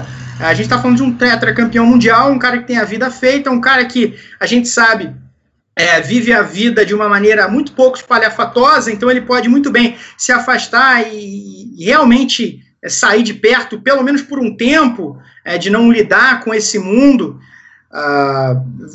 Me, vale a pena ele ficar na frente do, das luzes, das câmeras nos próximos anos, é, brigando no meio do pelotão, numa Fórmula 1B, é, a, a, causa, o benefício, é o que a relação de benefício aí vale a pena para ele? Eu acho que talvez não valha, mas são as, os pontos para ver daqui em diante. Mas repito, não fico surpreso de que tenha acabado esse, esse período dele na Ferrari, fico surpreso só com o momento. Repetindo a informação, portanto, é, veículos, três veículos de comunicação da Alemanha, Bild, Motorsport Total, site, é, jornal, site, respectivamente, e Automotor Sport, revista, dão como certa a saída de Vettel da Ferrari após o término das conversas entre o piloto alemão e a equipe italiana. Américo, repito a pergunta para você, surpreende essa informação, surpreende o momento, é, e depois eu queria que vocês falassem a respeito do que será a vida do Vettel, mas vamos só concentrar primeiro nessa informação. É, que, que te parece essa notícia? Como é que você recebeu essa informação? Eu confesso que fiquei surpreso, que eu achava que ele fosse ficar mais um ano, 2021. Entretanto, isso nos permite a pensar um pouco de forma um pouco mais ampla. Vai terminar um ciclo na Fórmula 1. Se não esse ano, não, com certeza não esse ano, no ano que vem, todo o regulamento vai entrar talvez em 2022, mas quando esse regulamento novo entrar, se é que vai que vai entrar, vai é, encerrar um ciclo. Qual é esse ciclo? do domínio absoluto da Mercedes. Então, uh, tentando enxergar um pouco mais amplamente, eu acho que a Mercedes já está amplamente satisfeita com o seu domínio, já decidiu sair da Fórmula 1 quando terminar esse ciclo. O Leclerc não vai ser o dono da chave é, eu acredito que ele não vai ser o dono da chave, porque o dono da chave vai ser Lewis Hamilton. E, e, e o, o Vettel antecipou essa situação, talvez unilateralmente, talvez em comum acordo, para que ele não fosse dispensado, passar pelas situação desconfortável de ser dispensado. Eu, obviamente, não acreditava nisso e eu não tenho elemento nenhum para estar tá falando isso, mas tentando juntar umas peças, poucas peças, de um quebra-cabeça que é muito numeroso, eu começo a tender a achar que essa que esse mosaico não está tão fora de possibilidade, não. Evelyn Guimarães, um choque a notícia? Então, eu vou um pouco contra a maré. Eu não achei, eu não fiquei surpresa. Na verdade. Eu até já esperava isso. É, eu já falei isso aqui algumas vezes antes. É, o, o Vettel é um cara pouco convencional, assim, a gente fala muito sobre o Hamilton, né, que ele tem uma vida diferente da, dos outros pilotos da Fórmula 1, que, né, ele gosta muito de, de, de, outras, de outras coisas, pouco interage, mas o Vettel, a seu modo, também é um pouco assim, né, então uh, ele, o fato dele sair, dele decidir isso não me surpreende, também não me surpreende o momento que ele faz isso, por algumas razões e algumas é, situações que a gente, por, alguma combina, por algumas combinações assim de coisas que foram acontecendo nos últimos meses, principalmente as notícias que vieram é, da Itália e da Alemanha nesses últimos meses. No último final de semana, inclusive, o Léo Torrini, que é um cara é, muito próximo da Ferrari, sempre foi há muitos anos, é, inclusive foi o cara que disse que a Ferrari tinha errado a mão do carro, né, e realmente ela errou depois. É, ele falou o seguinte, que o, no final de semana ainda, que a Ferrari havia é, oferecido um, um, contrato de um ano só para o Vettel, é, mas que o problema que o problema do Vettel era eram dois, na verdade. É, o, a duração ele queria um contrato um pouco maior, um pouco mais amplo, mas a grande preocupação era a gerência dos pilotos. Então era a parceria com Leclerc. Porque no, ano, no fim do ano passado ainda, depois de um ano só de, de Ferrari, né, e o segundo ano de Fórmula 1, o Leclerc, a Ferrari vai e amplia o contrato do Leclerc por mais cinco anos. Quer dizer, é um sinal grande de que ela está colocando de fato as chaves na mão dele, eu, nas mãos dele. Eu acredito nisso. Eu acho que a Ferrari acredita muito mais no Leclerc por tudo que ele apresentou no ano passado e não tem como você dizer que não. Sabe, ele errou em alguns momentos, ele é um pouco chorão, né, como a gente viu em alguns momentos. Pouco. Mas ele um pouquinho, ele, ele chorou até ontem no, na corrida virtual. Mas, assim, mas de forma geral, ele fez uma temporada muito melhor que a do Vettel. Né? Ele foi mais. Ele aproveitou no momento que a Ferrari é, conseguiu ter um carro mais competitivo, ele aproveitou mais do que o Vettel.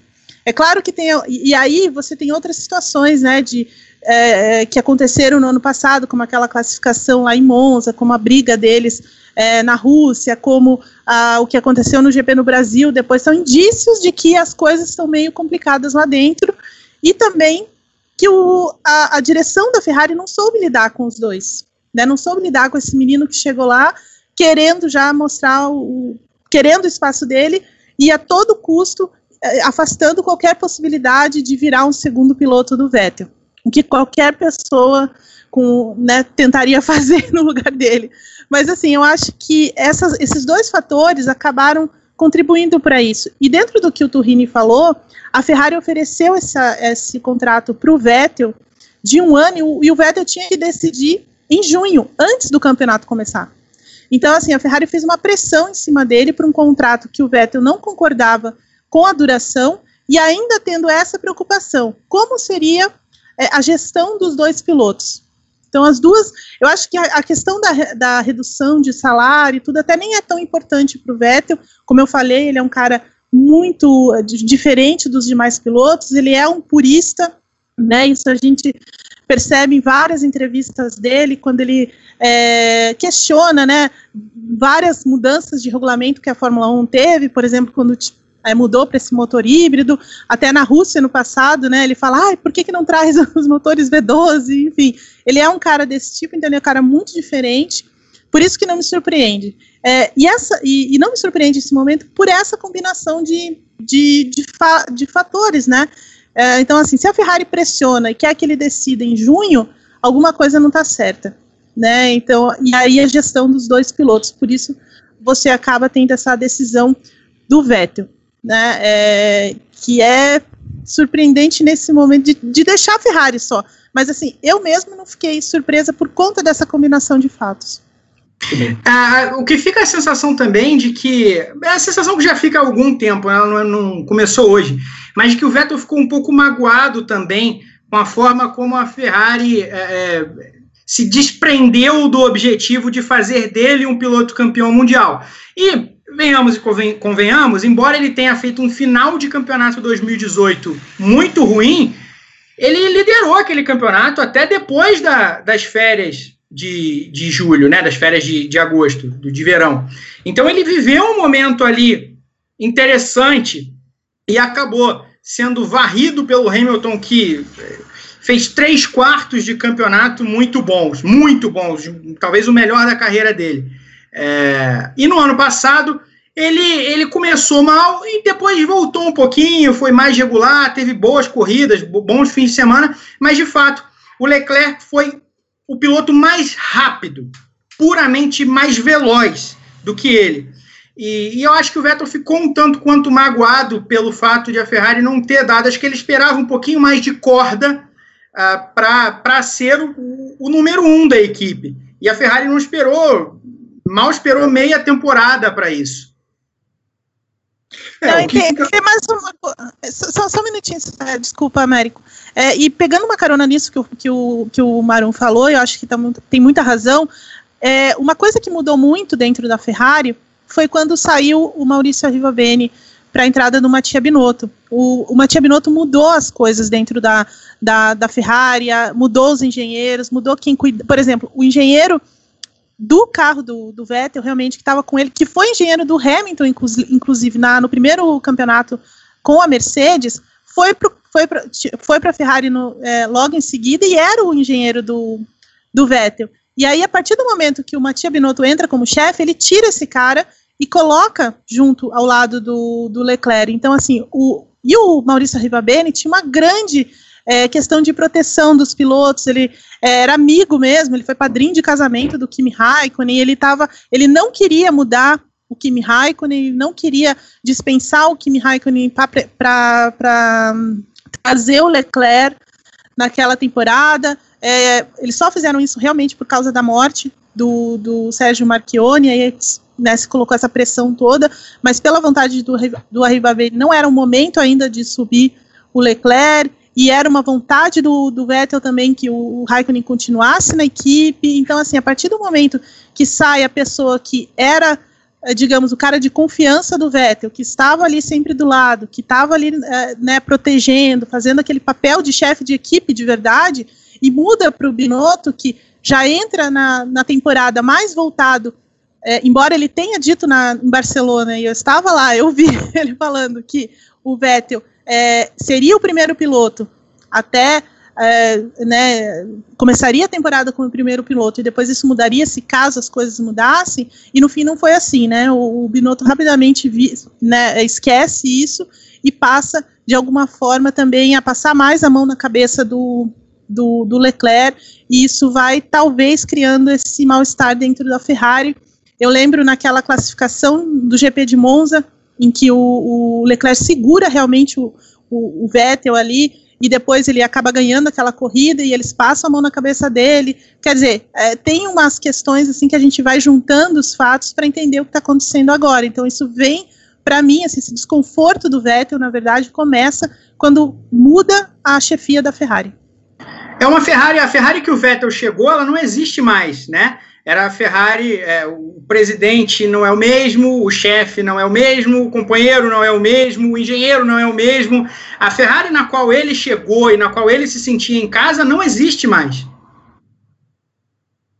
Tudo bem. O que me parece claro também é que a decisão do Vettel é rápida nesse sentido, porque ele sabe muito bem como funciona a Ferrari, porque ele, te, ele foi um Leclerc um dia e ele teve o Raikkonen a seu lado.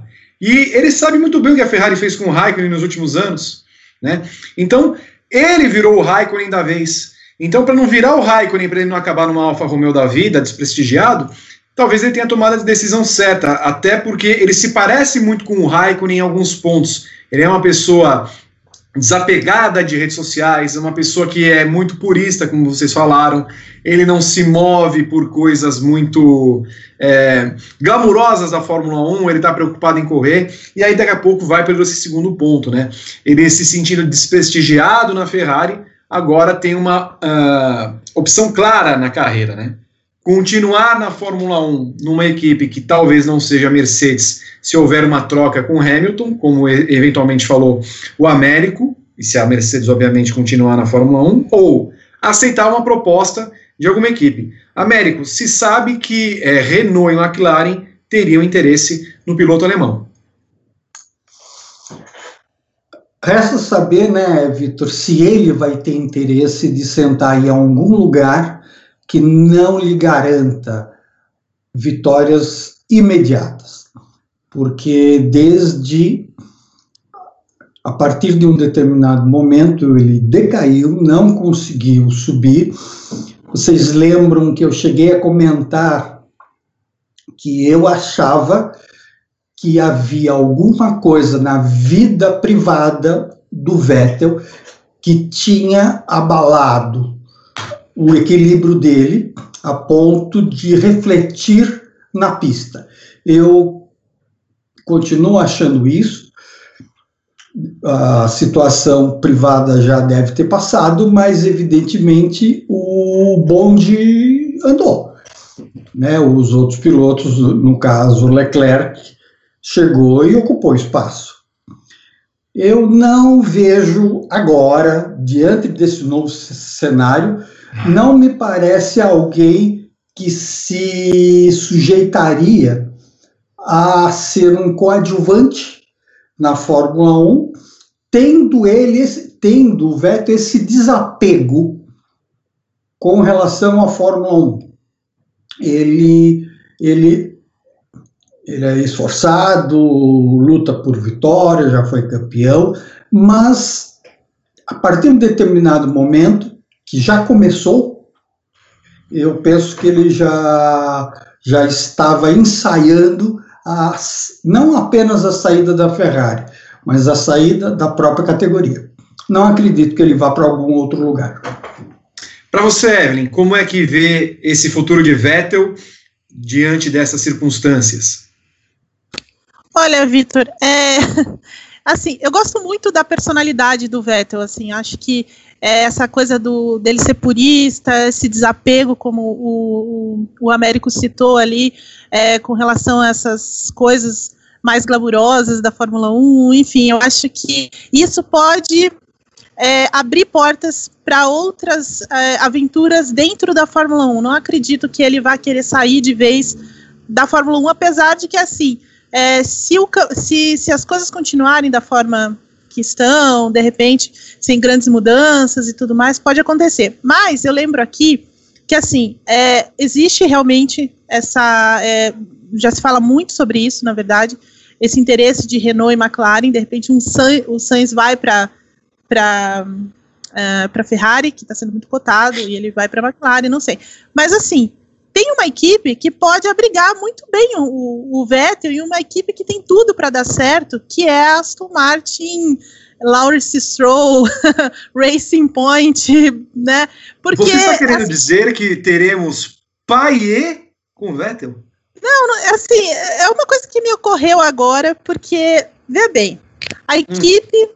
é, certamente é, é, uma equipe organizada, a gente sabe que a, que a equipe por si só é muito organizada. Ela vai ter um aporte grande de dinheiro chegando aí através do, do Lawrence Stroll. Tem um pezinho do Toto Wolff lá. É, tem também a, a, né, toda uma ligação com a Mercedes. Então, assim, não descartaria, sabe? Assim, pode ser uma viagem, alguma coisa assim, mas eu não descartaria. Né? Obviamente, Mercedes com o Hamilton lá, difícil, né? Porque, assim, e não acredito também em Hamilton na Ferrari, sabe? Eu acho que se a, se a Mercedes decidir mesmo sair da Fórmula 1, Toto Wolff, enfim, o, o, o, Hamilton vai, vai sair também. Eu, eu, não, eu não vejo o Hamilton na Ferrari nesse cenário, tá? Eu acho que a Ferrari realmente tem no Leclerc o cara que eles acreditam que vai conseguir tirar a Ferrari desse jejum de títulos e tudo mais, por tudo que ele já fez. É, acho interessantíssimo a Ferrari mudar muito essa é, esse caráter dela e passar a investir em alguém muito jovem. Então, por isso, não vejo o Hamilton lá. E além do que, acho que a relação Hamilton-Leclerc seria horrível. Não daria certo, porque o Leclerc já, é, já se sente o primeiro piloto. Né? E, obviamente, a Ferrari vai trazer um, um Hamilton para ser segundo piloto do Leclerc? Jamais, né? Então, assim, acho que ali não, não tem liga, sabe? Então, assim, se a, a Mercedes sai da Fórmula 1, desfaz toda a equipe, o Hamilton sai junto, né? Ele já está muito perto disso né, já falou em algumas entrevistas, essa semana mesmo falou que até pensou em ano sabático para dar um tempo na, na, carreira. Então, assim, eu acho que ele está mais perto de parar do que qualquer coisa assim. E como o, o Américo citou antes, é um, fi, é um fim mesmo de ciclo que a gente vai acompanhar daqui a dois anos, né? Porque tudo foi é, levado, né? Tudo foi levado para mais um ano. Então, assim, eu acho que isso pode acontecer de fato. E vejo nessa Aston Martin, talvez com o pezinho do Toto, um lugar pro, talvez para o Vettel, assim. Mas é, ainda com alguma cautela sobre isso, mas não, não acharia tão estranho uma coisa assim pela própria personalidade do, do Vettel dentro da Fórmula 1, pela maneira como ele vê a Fórmula 1, enfim, vai, vai, vai depender muito do que acontece, né? Então a, a Mercedes seria uma porta fechada, a Red Bull é outra porta fechada, porque jamais ele vai é, li, é, saber lidar com o Verstappen lá dentro, né? O Verstappen é claramente o primeiro piloto, é claramente a aposta da, da Red Bull. Acho que a Red Bull, embora tenha algum interesse, sim, é, não, não, não ia da, da liga mesmo. E aí sobra o quê? Renault, McLaren e talvez essa renovada Aston Martin. Para você, Maru, como seria o futuro de Vettel na Fórmula 1 ou fora da Fórmula 1, cuidando da vida, dos filhos e das suas motos antigas? O Vettel me parece um cara que quando ele sair da Fórmula 1 ele vai ficar afastado um tempo, não para sempre, mas um tempo. Vai esfriar a cabeça, vai, não sei quanto tempo, mas ele vai, vai é, se acostumar a ser um, um ser humano normal. É, como eu falei antes, ele tem abertura na Fórmula 1 para andar, né? É, fim do ano tem o final do contrato do Daniel Ricardo, ah, na McLaren é, talvez o Sainz seja mesmo o nome da Ferrari, talvez seja até o Ricardo. É, um desses lugares deve vagar, um desses lugares vai pelo menos abrir a oportunidade que essa equipe escolha entre o piloto X e o Vettel, e o Vettel é um tetracampeão mundial, o Ricardo também não está guiando as mil maravilhas, isso pode mudar em 2020, claro, se tiver campeonato. Ah, Aston Martin é interessante, embora o, o, Sérgio Pérez ainda tenha contrato até o fim de 2021, isso é uma coisa que pode ser resolvido com uma canetada. Né? Mas existe também uma ligação ali intrínseca entre piloto e equipe é, que vai além só do, do piloto de carro de corrida. Né? O Pérez é mais do que isso ali na, naquela, naquela equipe que foi Force India, é Racing Point, vai ser Aston Martin. Mas eu vejo qualquer uma das três possibilidades como possíveis. A questão é, o Vettel vai querer se submeter a isso? Porque vai ser um novo momento da carreira dele. Ele, claro, esteve na Toro Rosso lá no começo, mas era diferente. Ele era o, o jovem pistoleiro construindo a sua história, que não tinha nada a perder. É, num carro é, médio, né, de, de, de metade de pelotão, mas que era muito interessante, era rápido, ganhou corrida e tal. Agora vai ser um outro momento onde ele sabe que o lugar dele vai ser aquela Fórmula 1B, onde ele sabe que a batalha vai ser por ponto, onde ele sabe que a batalha vai ser para ficar com o terceiro, com o posto de quarta força. É claro, é, de repente ele sai um ano e volta, se o panorama for diferente com as novas regras em 2022, tudo pode acontecer. Agora, é, para mim é muito muito da cabeça dele. O que o Vettel vai fazer? Né? O Vettel parece um cara exausto. A sensação que a gente tem de assistir o Vettel desde o fim de 2018 é de um sujeito que está exausto fisicamente e mentalmente. É, e talvez seja bom para ele se afastar. Talvez seja bom para ele sair é, e dar uma respirada, seja para voltar depois ainda como piloto ou para fazer qualquer outra coisa da vida, ter qualquer ligação com a Fórmula 1. Eu duvido que o Vettel vai se desligar do esporte, acho que ele vai continuar de alguma maneira, ele adora aquilo, é, e a gente sabe como é que ele é apegado a questões que vão além é, do, do, do, carro de corrida, da pista de corrida, ele gosta da história, ele gosta de entender, ele gosta de trabalhar com jovens, de dar conselho, então é, parece muito claro para mim que ele vai continuar no esporte, mas é, eu olho para o Vettel e vejo um cara que precisa descansar, é, é a sensação que eu tenho desde 2018, e em 2019 isso ganhou mais força, mesmo nos momentos ele, onde ele andou bem, uh, ele, ele parecia um sujeito desgastado. Nem aquela força que ele tinha de, de provar que alguém está errado, uh, ele, ele parecia replicar. Teve aquele momento lá da troca das placas, né, Teve um momento ou outro que a gente viu o velho Vettel, mas é muito pouco, muito escasso. Então, a sensação que fica é de um cara que precisa descansar. E aí é interessante porque se abre uma, uma janela que a gente não vê na Fórmula 1 há algum tempo. Né? Se o Vettel não estiver no grid do ano que vem, a gente, a gente sempre acredita que, que o Raikkonen não, não vai estar também no ano que vem, né? Está com 40 anos de idade ali, é, numa equipe muito mambembe. A gente é, pode vislumbrar facilmente Raikkonen e Vettel não estando no grid, e aí o Hamilton seria o único campeão mundial no grid, uma coisa que não acontece, é, salvo engano, desde 2005 na Fórmula 1 uh, realmente tutorando os jovens pilotos e, e fazendo essa, essa transição de eras muito clara. Muito bem. O Rodrigo Berton me manda uma mensagem. Olha, fala para o pessoal se inscrever é, no canal do Grande Prêmio. Faltam poucos para a gente chegar a 62 mil. Se você não é inscrito no canal, faça, por favor, ative as notificações para ter todo o conteúdo da GPTV sempre e às 8 da noite acompanhar do local onde você estiver, 8 horas, no horário de Brasília. Nós colocamos lá no Twitter uma pesquisa, Vettel Ferrari, a separação faz bem, sim ou não? Responda lá que daqui a pouco vamos colocar o resultado aqui para todo mundo acompanhar e você vai comentando também nas redes sociais e no chat no YouTube. Saindo Vettel, Américo Teixeira Júnior, abre-se uma vaga. Quem ocuparia esta vaga? Você falou Hamilton, mas e se for, por exemplo, um, um, um acordo tampão, considerando que a Ferrari pode ver em Leclerc a sua solução a longo prazo, já tem um contrato até 2024, colocar um, se o Hamilton não se decidir, por exemplo, em assinar com a Mercedes, colocaria alguém ali para esquentar a cadeira? Quem seria? Eu acho que para que a gente possa responder essa pergunta, Vitor, a gente tem que entender a Ferrari. Historicamente, a Ferrari nunca cometeu o erro de ter dois pilotos no mesmo nível. As, a, quando isso aconteceu, principalmente na época do Villeneuve com o Didier Pironi, houve um embate muito, muito, muito grande. Eu acredito que o que nós vimos no ano passado, um confronto direto entre dois pilotos de bom nível, se aquilo foi um, uma casualidade em função de todas as mudanças que aconteceram para dois, é, em função da morte do Marchione, eu penso que a tendência é manter aquela política de não ter grandes confrontos.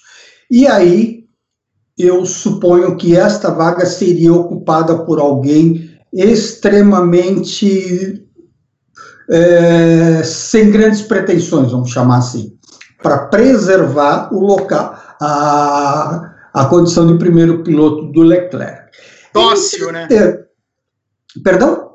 Dócil, piloto dócil. Exato.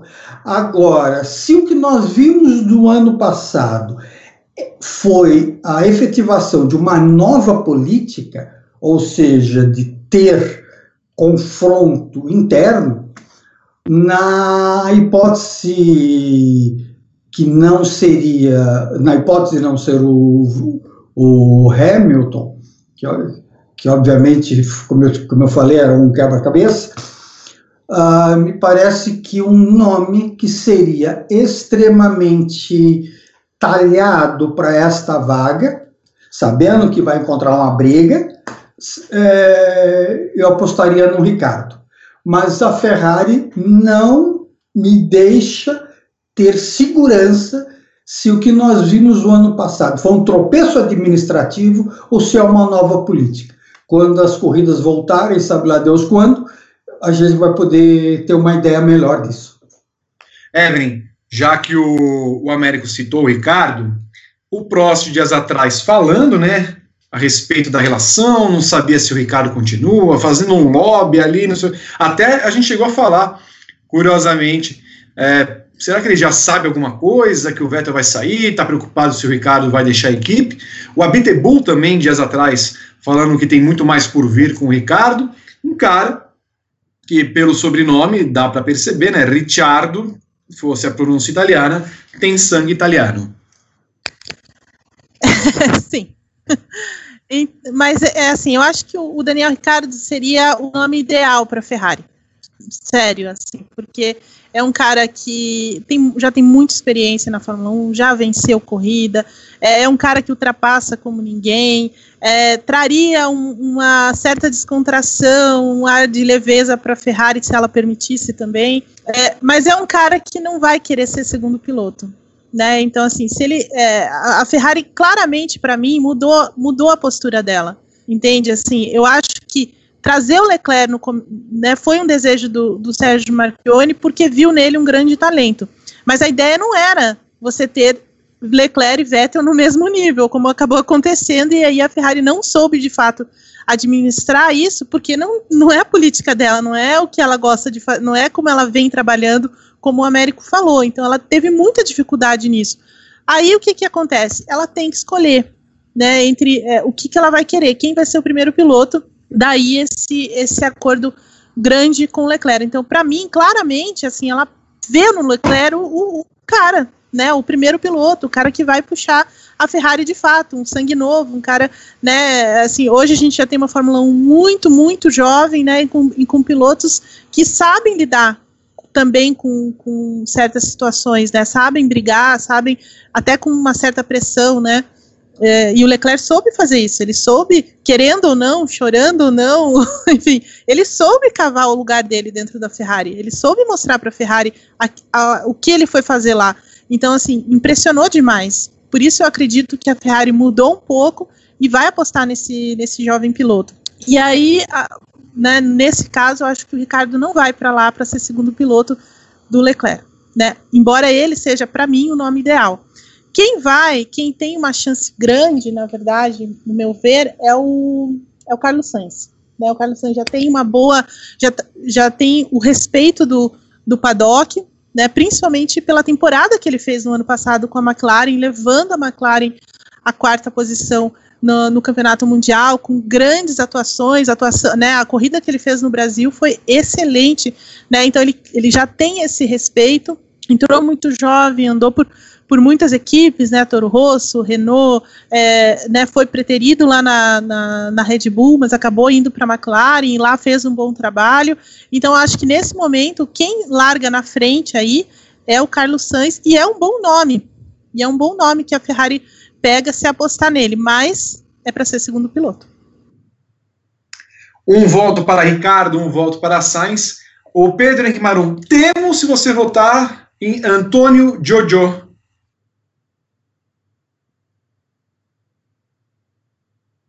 Vocês estão me ouvindo? Agora sim. Tem uma travada aqui no microfone. Uh, bom, vou voltar também à edição do Padocast, que a gente escalou as equipes para 2021 e eu coloquei Ricardo na Ferrari. Uh, e acho que seria um nome interessante, até pegando a relação com Max Verstappen, que teve o Sainz e que teve o Ricardo. Porque se a gente partir do princípio que a Ferrari está entregando mesmo as chaves para o Leclerc como piloto número um, o Sainz, em muito pouco tempo, teve problema com o Verstappen. O Ricardo não teve, pelo menos não público. A gente sabe que a relação entre os dois não era de, de beijos e abraços, mas publicamente eles sempre conseguiram manter os problemas dentro de casa. O Sainz e o Verstappen troca, trocaram é, é, agressões verbais e provocações via imprensa ainda nos tempos de Toro Rosso, quando os dois eram muito jovens e começando. Eles ficaram ali um pouquinho mais de um ano juntos. É, então, acho que até isso coloca o Ricardo um pouco à frente. Um cara que vai ser um pouco mais dócil no trato pessoal para, de repente, ser mesmo o piloto número dois da, da equipe. Uh, até porque é um cara que, como a Evelyn falou, muito rápido, ultrapassa muito bem. E mesmo no momento na Red Bull em que ele já era o piloto número dois, ele mostrava uma, uma atitude mais, mais é, contente com aquilo ali do que o Sainz no momento em que era derrotado pelo Huckenberg na Renault, por exemplo. né, que parecia um cara muito para baixo, totalmente diferente do Sainz, uh, que triturou um novato Lando Norris na McLaren em 2019. Então, partindo do princípio que a gente está tá buscando, a gente, no caso a Ferrari, buscando um nome uh, que se submeta a um esquema, a um esquema não ilícito, claro, mas a um, a um sistema pré-estabelecido de piloto 1 e piloto 2, que pode ser vendido como piloto 1,5, eu acho que o Ricardo faz mais sentido do que o Sainz é, seria o meu voto. Muito bem.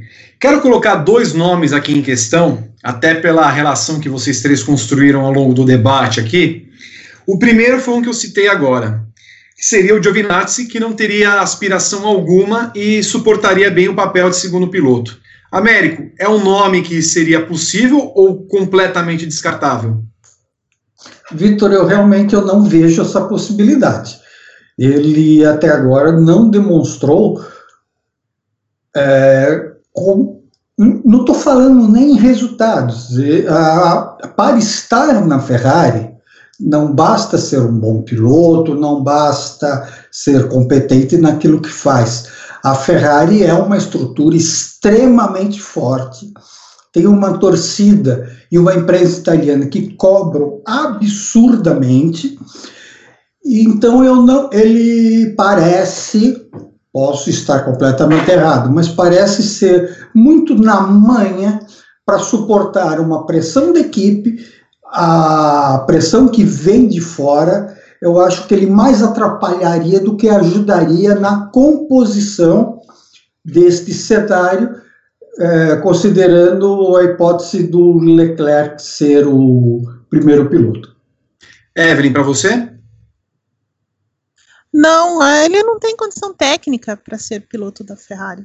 Assim, é, né, mesmo que a gente queira ali um piloto tampão e tal, você precisa de alguém ali que marque os pontos, que vá ao pódio, que eventualmente atrapalhe os demais e tal. E, sabe, eu acho que o, o Giovinazzi não tem essa capacidade técnica e não tem a capacidade mental para isso e para estar na Ferrari. Marum? É, eu vou nessa linha. A gente, quando a gente fala do piloto 2 clássico, do Bottas, do Barrichello, são caras que trazem os pontos e não incomodam nas vitórias, né? Em, em, via geral, em via geral é isso. Claro, às vezes ele tem que é, incomodar os outros, se ele tem que brigar para ficar com o segundo lugar e às vezes tem que ganhar a corrida também. Mas em linhas gerais é o cara que conquista os pontos e não incomoda nas vitórias, não incomoda o piloto número um. O Giovinazzi não mostrou isso na Fórmula 1 absolutamente nesse tempo que esteve lá. É, foi um cara que nas categorias satélite mostrou talento, mostrou é, alguma coisa que na Fórmula 1 não se materializou. É claro que tem um ano de 2020, se tiver, se tiver campeonato, a gente sempre coloca na condicional, ele pode se mostrar um, um novo piloto, mas é, é, difícil que, porque categoria você não aprende, então acho muito difícil que o Giovinazzi se mostre um piloto com condições, como a Evelyn falou, técnicas de ser piloto da Ferrari. Eu falei em dois pilotos, mas estou acrescentando mais um na lista que vocês vão falar daqui a pouco. O segundo deles vem até é, na linha do que o Leandro Santi, que mandou 2 dólares para nós, fala. Huckenberg de volta, coloca ele na Ferrari. Um piloto que está fora da Fórmula 1, que gostaria de voltar à Fórmula 1, que corre com o número 27, tradicional da Ferrari, e que aceitaria numa boa fazer o papel de segundo piloto, até para conquistar o seu primeiro pódio na Fórmula 1. Creio que conseguiria. Américo é um bom nome, não, não vejo grandes problemas. Acontece que a gente sabe que a Fórmula 1, que nada acontece isoladamente na Fórmula 1. Para que esta notícia saísse hoje, da saída do Vettel, vários outros acontecimentos estão sendo executados e a gente ainda não sabe. Eu penso que é muito difícil você considerar trazer um piloto de fora, tendo em vista que há uma geração bastante talentosa neste momento em equipes que não os permitem mostrar grande serviço. Então, não não me parece que seria um absurdo trazer o Huckenberg, mas eu, para mim seria surpresa se isso ocorresse. Para você, Evelyn? Ah, então, eu acho que é um bom nome, assim, um cara experiente, um cara é, né, que, assim, embora ele não tenha nenhum pódio em muitas corridas, mas assim, é um cara que não erra, é um cara que é consistente, ajudaria enormemente a Ferrari. Mas aí eu concordo um pouco com o Américo, eu acho que ele está muito fora do radar para trazer assim do nada, sabe? É, eu acho que tem outros, tem nomes melhores no grid é, nesse momento do que o Huckenberg. Talvez o Huckenberg se colocar, é, poderia ser encaixado na vaga deixada por esses nomes, sabe? Marum? Existe uma questão com o Huckenberg que é o trato pessoal também, né? A gente viu como as coisas é, acabaram muito rápido na Renault, a partir do momento em que o carro se mostrou ruim, no ano passado. É, durou muito pouco aquela relação é, cordial que existia entre ele e a equipe. Ele é um cara muito difícil, é, todo mundo sabe disso. Eu lembro sempre uma entrevista que o, o Rosberg deu para Autosport, um pouco depois de se aposentar, acho que em 2017 ainda, é, ali no meio do ano, quando perguntaram sobre o Huckenberg, e ele falou que em algum momento você tem que parar de, de apontar para questões externas como alguma coisa que te atrapalha, que em algum momento é, é, é, ali. Ele não disse claramente, mas ele deixou claro nas entrelinhas que existia uma questão ali de trato pessoal também. É, o Huckenberg é o tipo do cara que vai chegar, aceitar ser o, o piloto número dois de um cara jovem e simplesmente trabalhar bem com a equipe, desenvolver o carro, porque isso a gente sabe que ele consegue fazer. Ele desenvolve o carro muito bem, ele é um cara muito inteligente, ele é um piloto rápido, ele é um piloto que erra pouco, piloto muito bom de chuva. É um piloto que merecia ter sorte melhor na carreira dele na Fórmula 1. Mas existe uma barreira grande, que é a barreira do trato pessoal. Agora, eu vou colocar uma questão aqui também. Numa eventual cortejada da Aston Martin pelo Vettel, onde a Aston Martin tenha que cortar relações com o Sérgio Pérez, não poderia ser também um nome interessante? Pérez, que foi sondado anos atrás, né, quando ele correu na Sauber em 2012, foi considerado pela Ferrari para correr lá. Seria um bom nome, um interessante nome. Mas, só para encerrar nessa lista que eu fiz, considerando que contratos Considerando que a Ferrari mudou a política e pode querer guerra entre seus pilotos, o Américo Teixeira Júnior, Max Verstappen. Olha, não acredito. Primeiro, pela situação dele na Red Bull. Segundo, eu que eu ainda tenho dúvidas perdão Suprema, perdão PP, mas eu ainda tenho dúvidas se de fato a, a Ferrari mudou a sua política de pilotos. Seria uma mudança absolutamente radical em relação a tudo que ela fez nas últimas, nas últimas décadas.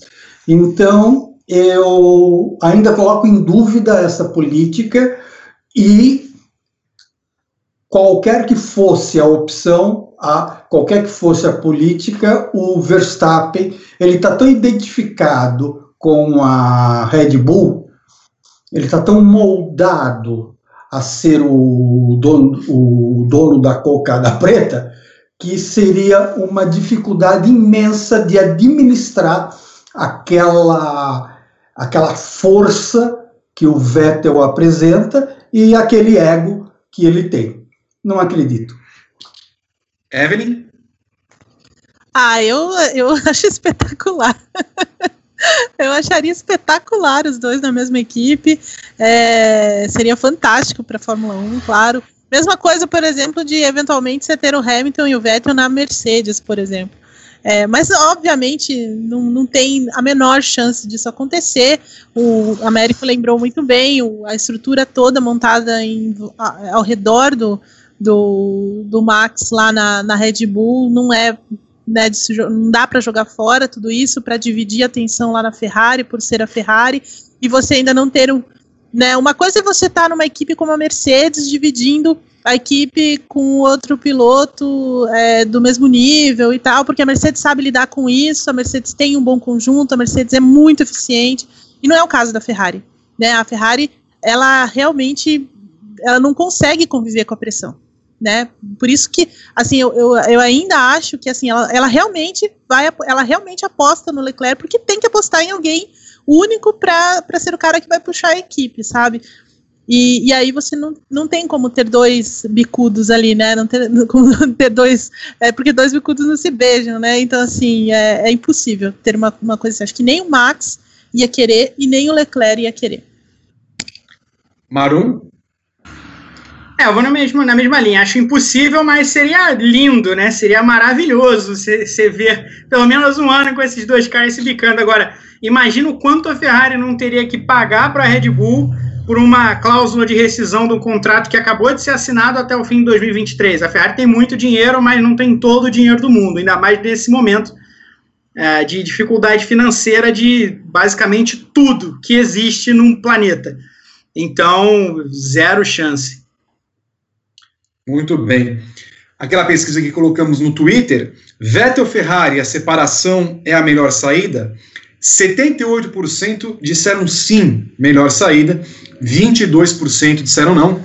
A pesquisa está rolando lá no twitter.com, grande prêmio, vai ficar no ar até daqui dois dias, que é o prazo dessa enquete. O pessoal está mandando mais superchat, mandou, ah, deixa eu encontrar aqui, o Rafael Henrique mandou dois reais, gosto do Jojo, mas hoje seria um novo Kovalainen. Uh, que mais? O, o José Libório mandou mais cinco reais, falando que se ele quisesse, ele colocaria o Ricardo pela experiência na, na Ferrari no lugar do Vettel. Então, nós vamos aguardar né, essa terça-feira, em que se espera o anúncio oficial da Ferrari e o desligamento de Sebastian Vettel. Certamente você vai ter uma série de conteúdos agregados em é, colocando é, esse plano da Ferrari em o anúncio oficial. Ah, fique sempre ligado no Grande Prêmio, nas redes sociais, que você terá muita informação. Splash and Go Podcast. 7,90. O Ricardo seria a melhor opção para ser o 1B da Ferrari, na opinião do podcast Splash and Go. O pessoal falando muito a respeito de outros pilotos, Kvyat, Mick Schumacher, Mick Schumacher Rapidamente, só, só sim ou não, Américo? Mick Schumacher, sim ou não? Eu acho possível. Evelyn? Não. Marum? Não, esse rapaz precisa provar que ele pode estar na Fórmula 2 antes de pensar em guiar na Ferrari na Fórmula 1. Muito bem.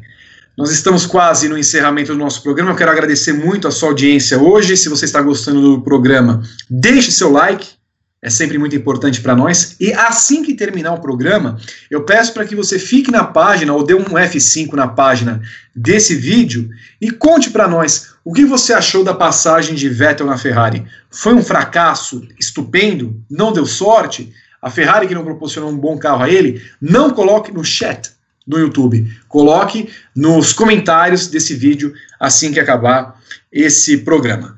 Américo Teixeira Júnior, obrigado pela sua participação, Américo.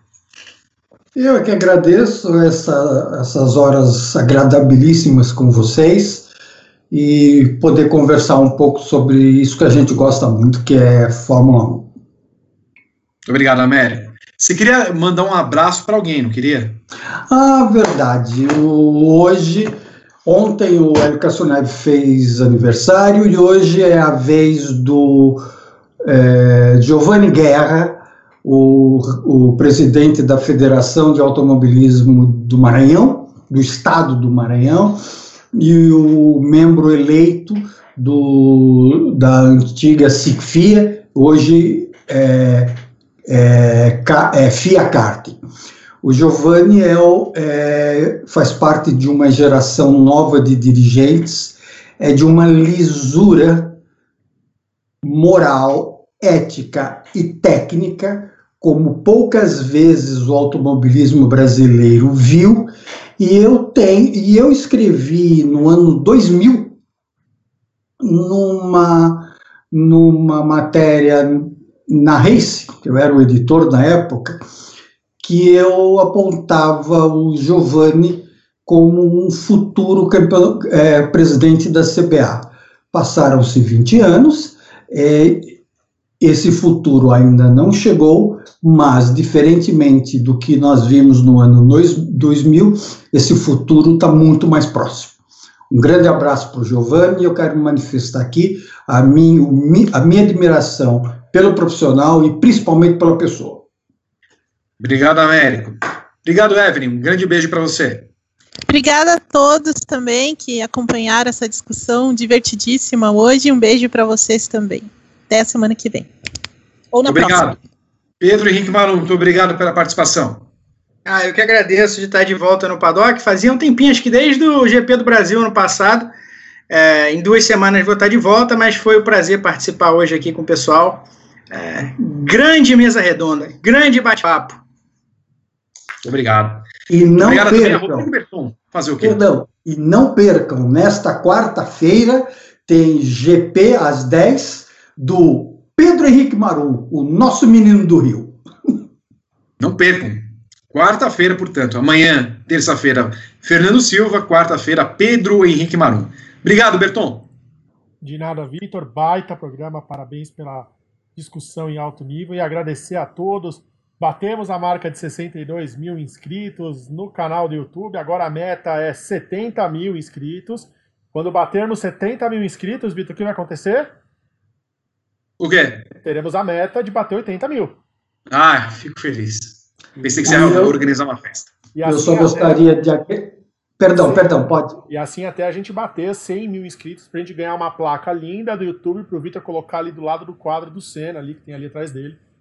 Vai compor o cenário virtual do Paddock GP e das outras mega produções e deixar o convite amanhã, 8 horas, aqui na GPTV, cadeira cativa, com Flávio Gomes, Américo Teixeira e Lito Cavalcante.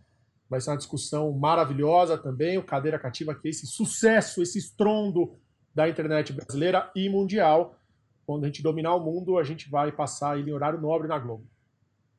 E aproveitando, no Facebook do Grande Prêmio, quarta-feira, ao vivo, Fala e Fala, com Rodrigo Viana, Jornalismo Vando e Paulo Andrade. Não percam comigo e com Gabriel Curti o programa de entrevistas, o talk show do Grande Prêmio. Muito obrigado a você que acompanhou até agora o Paddock GP. Voltamos na segunda-feira e chamo mais uma vez a atenção. Acompanhem toda terça-feira no Grande Prêmio para o eventual anúncio da saída do Vettel e assim que terminar, responda aí nos comentários desse vídeo. Dá um F5 rápido e fala e falem o que vocês acharam da passagem de Vettel na Ferrari. A todos um grande abraço. Tchau.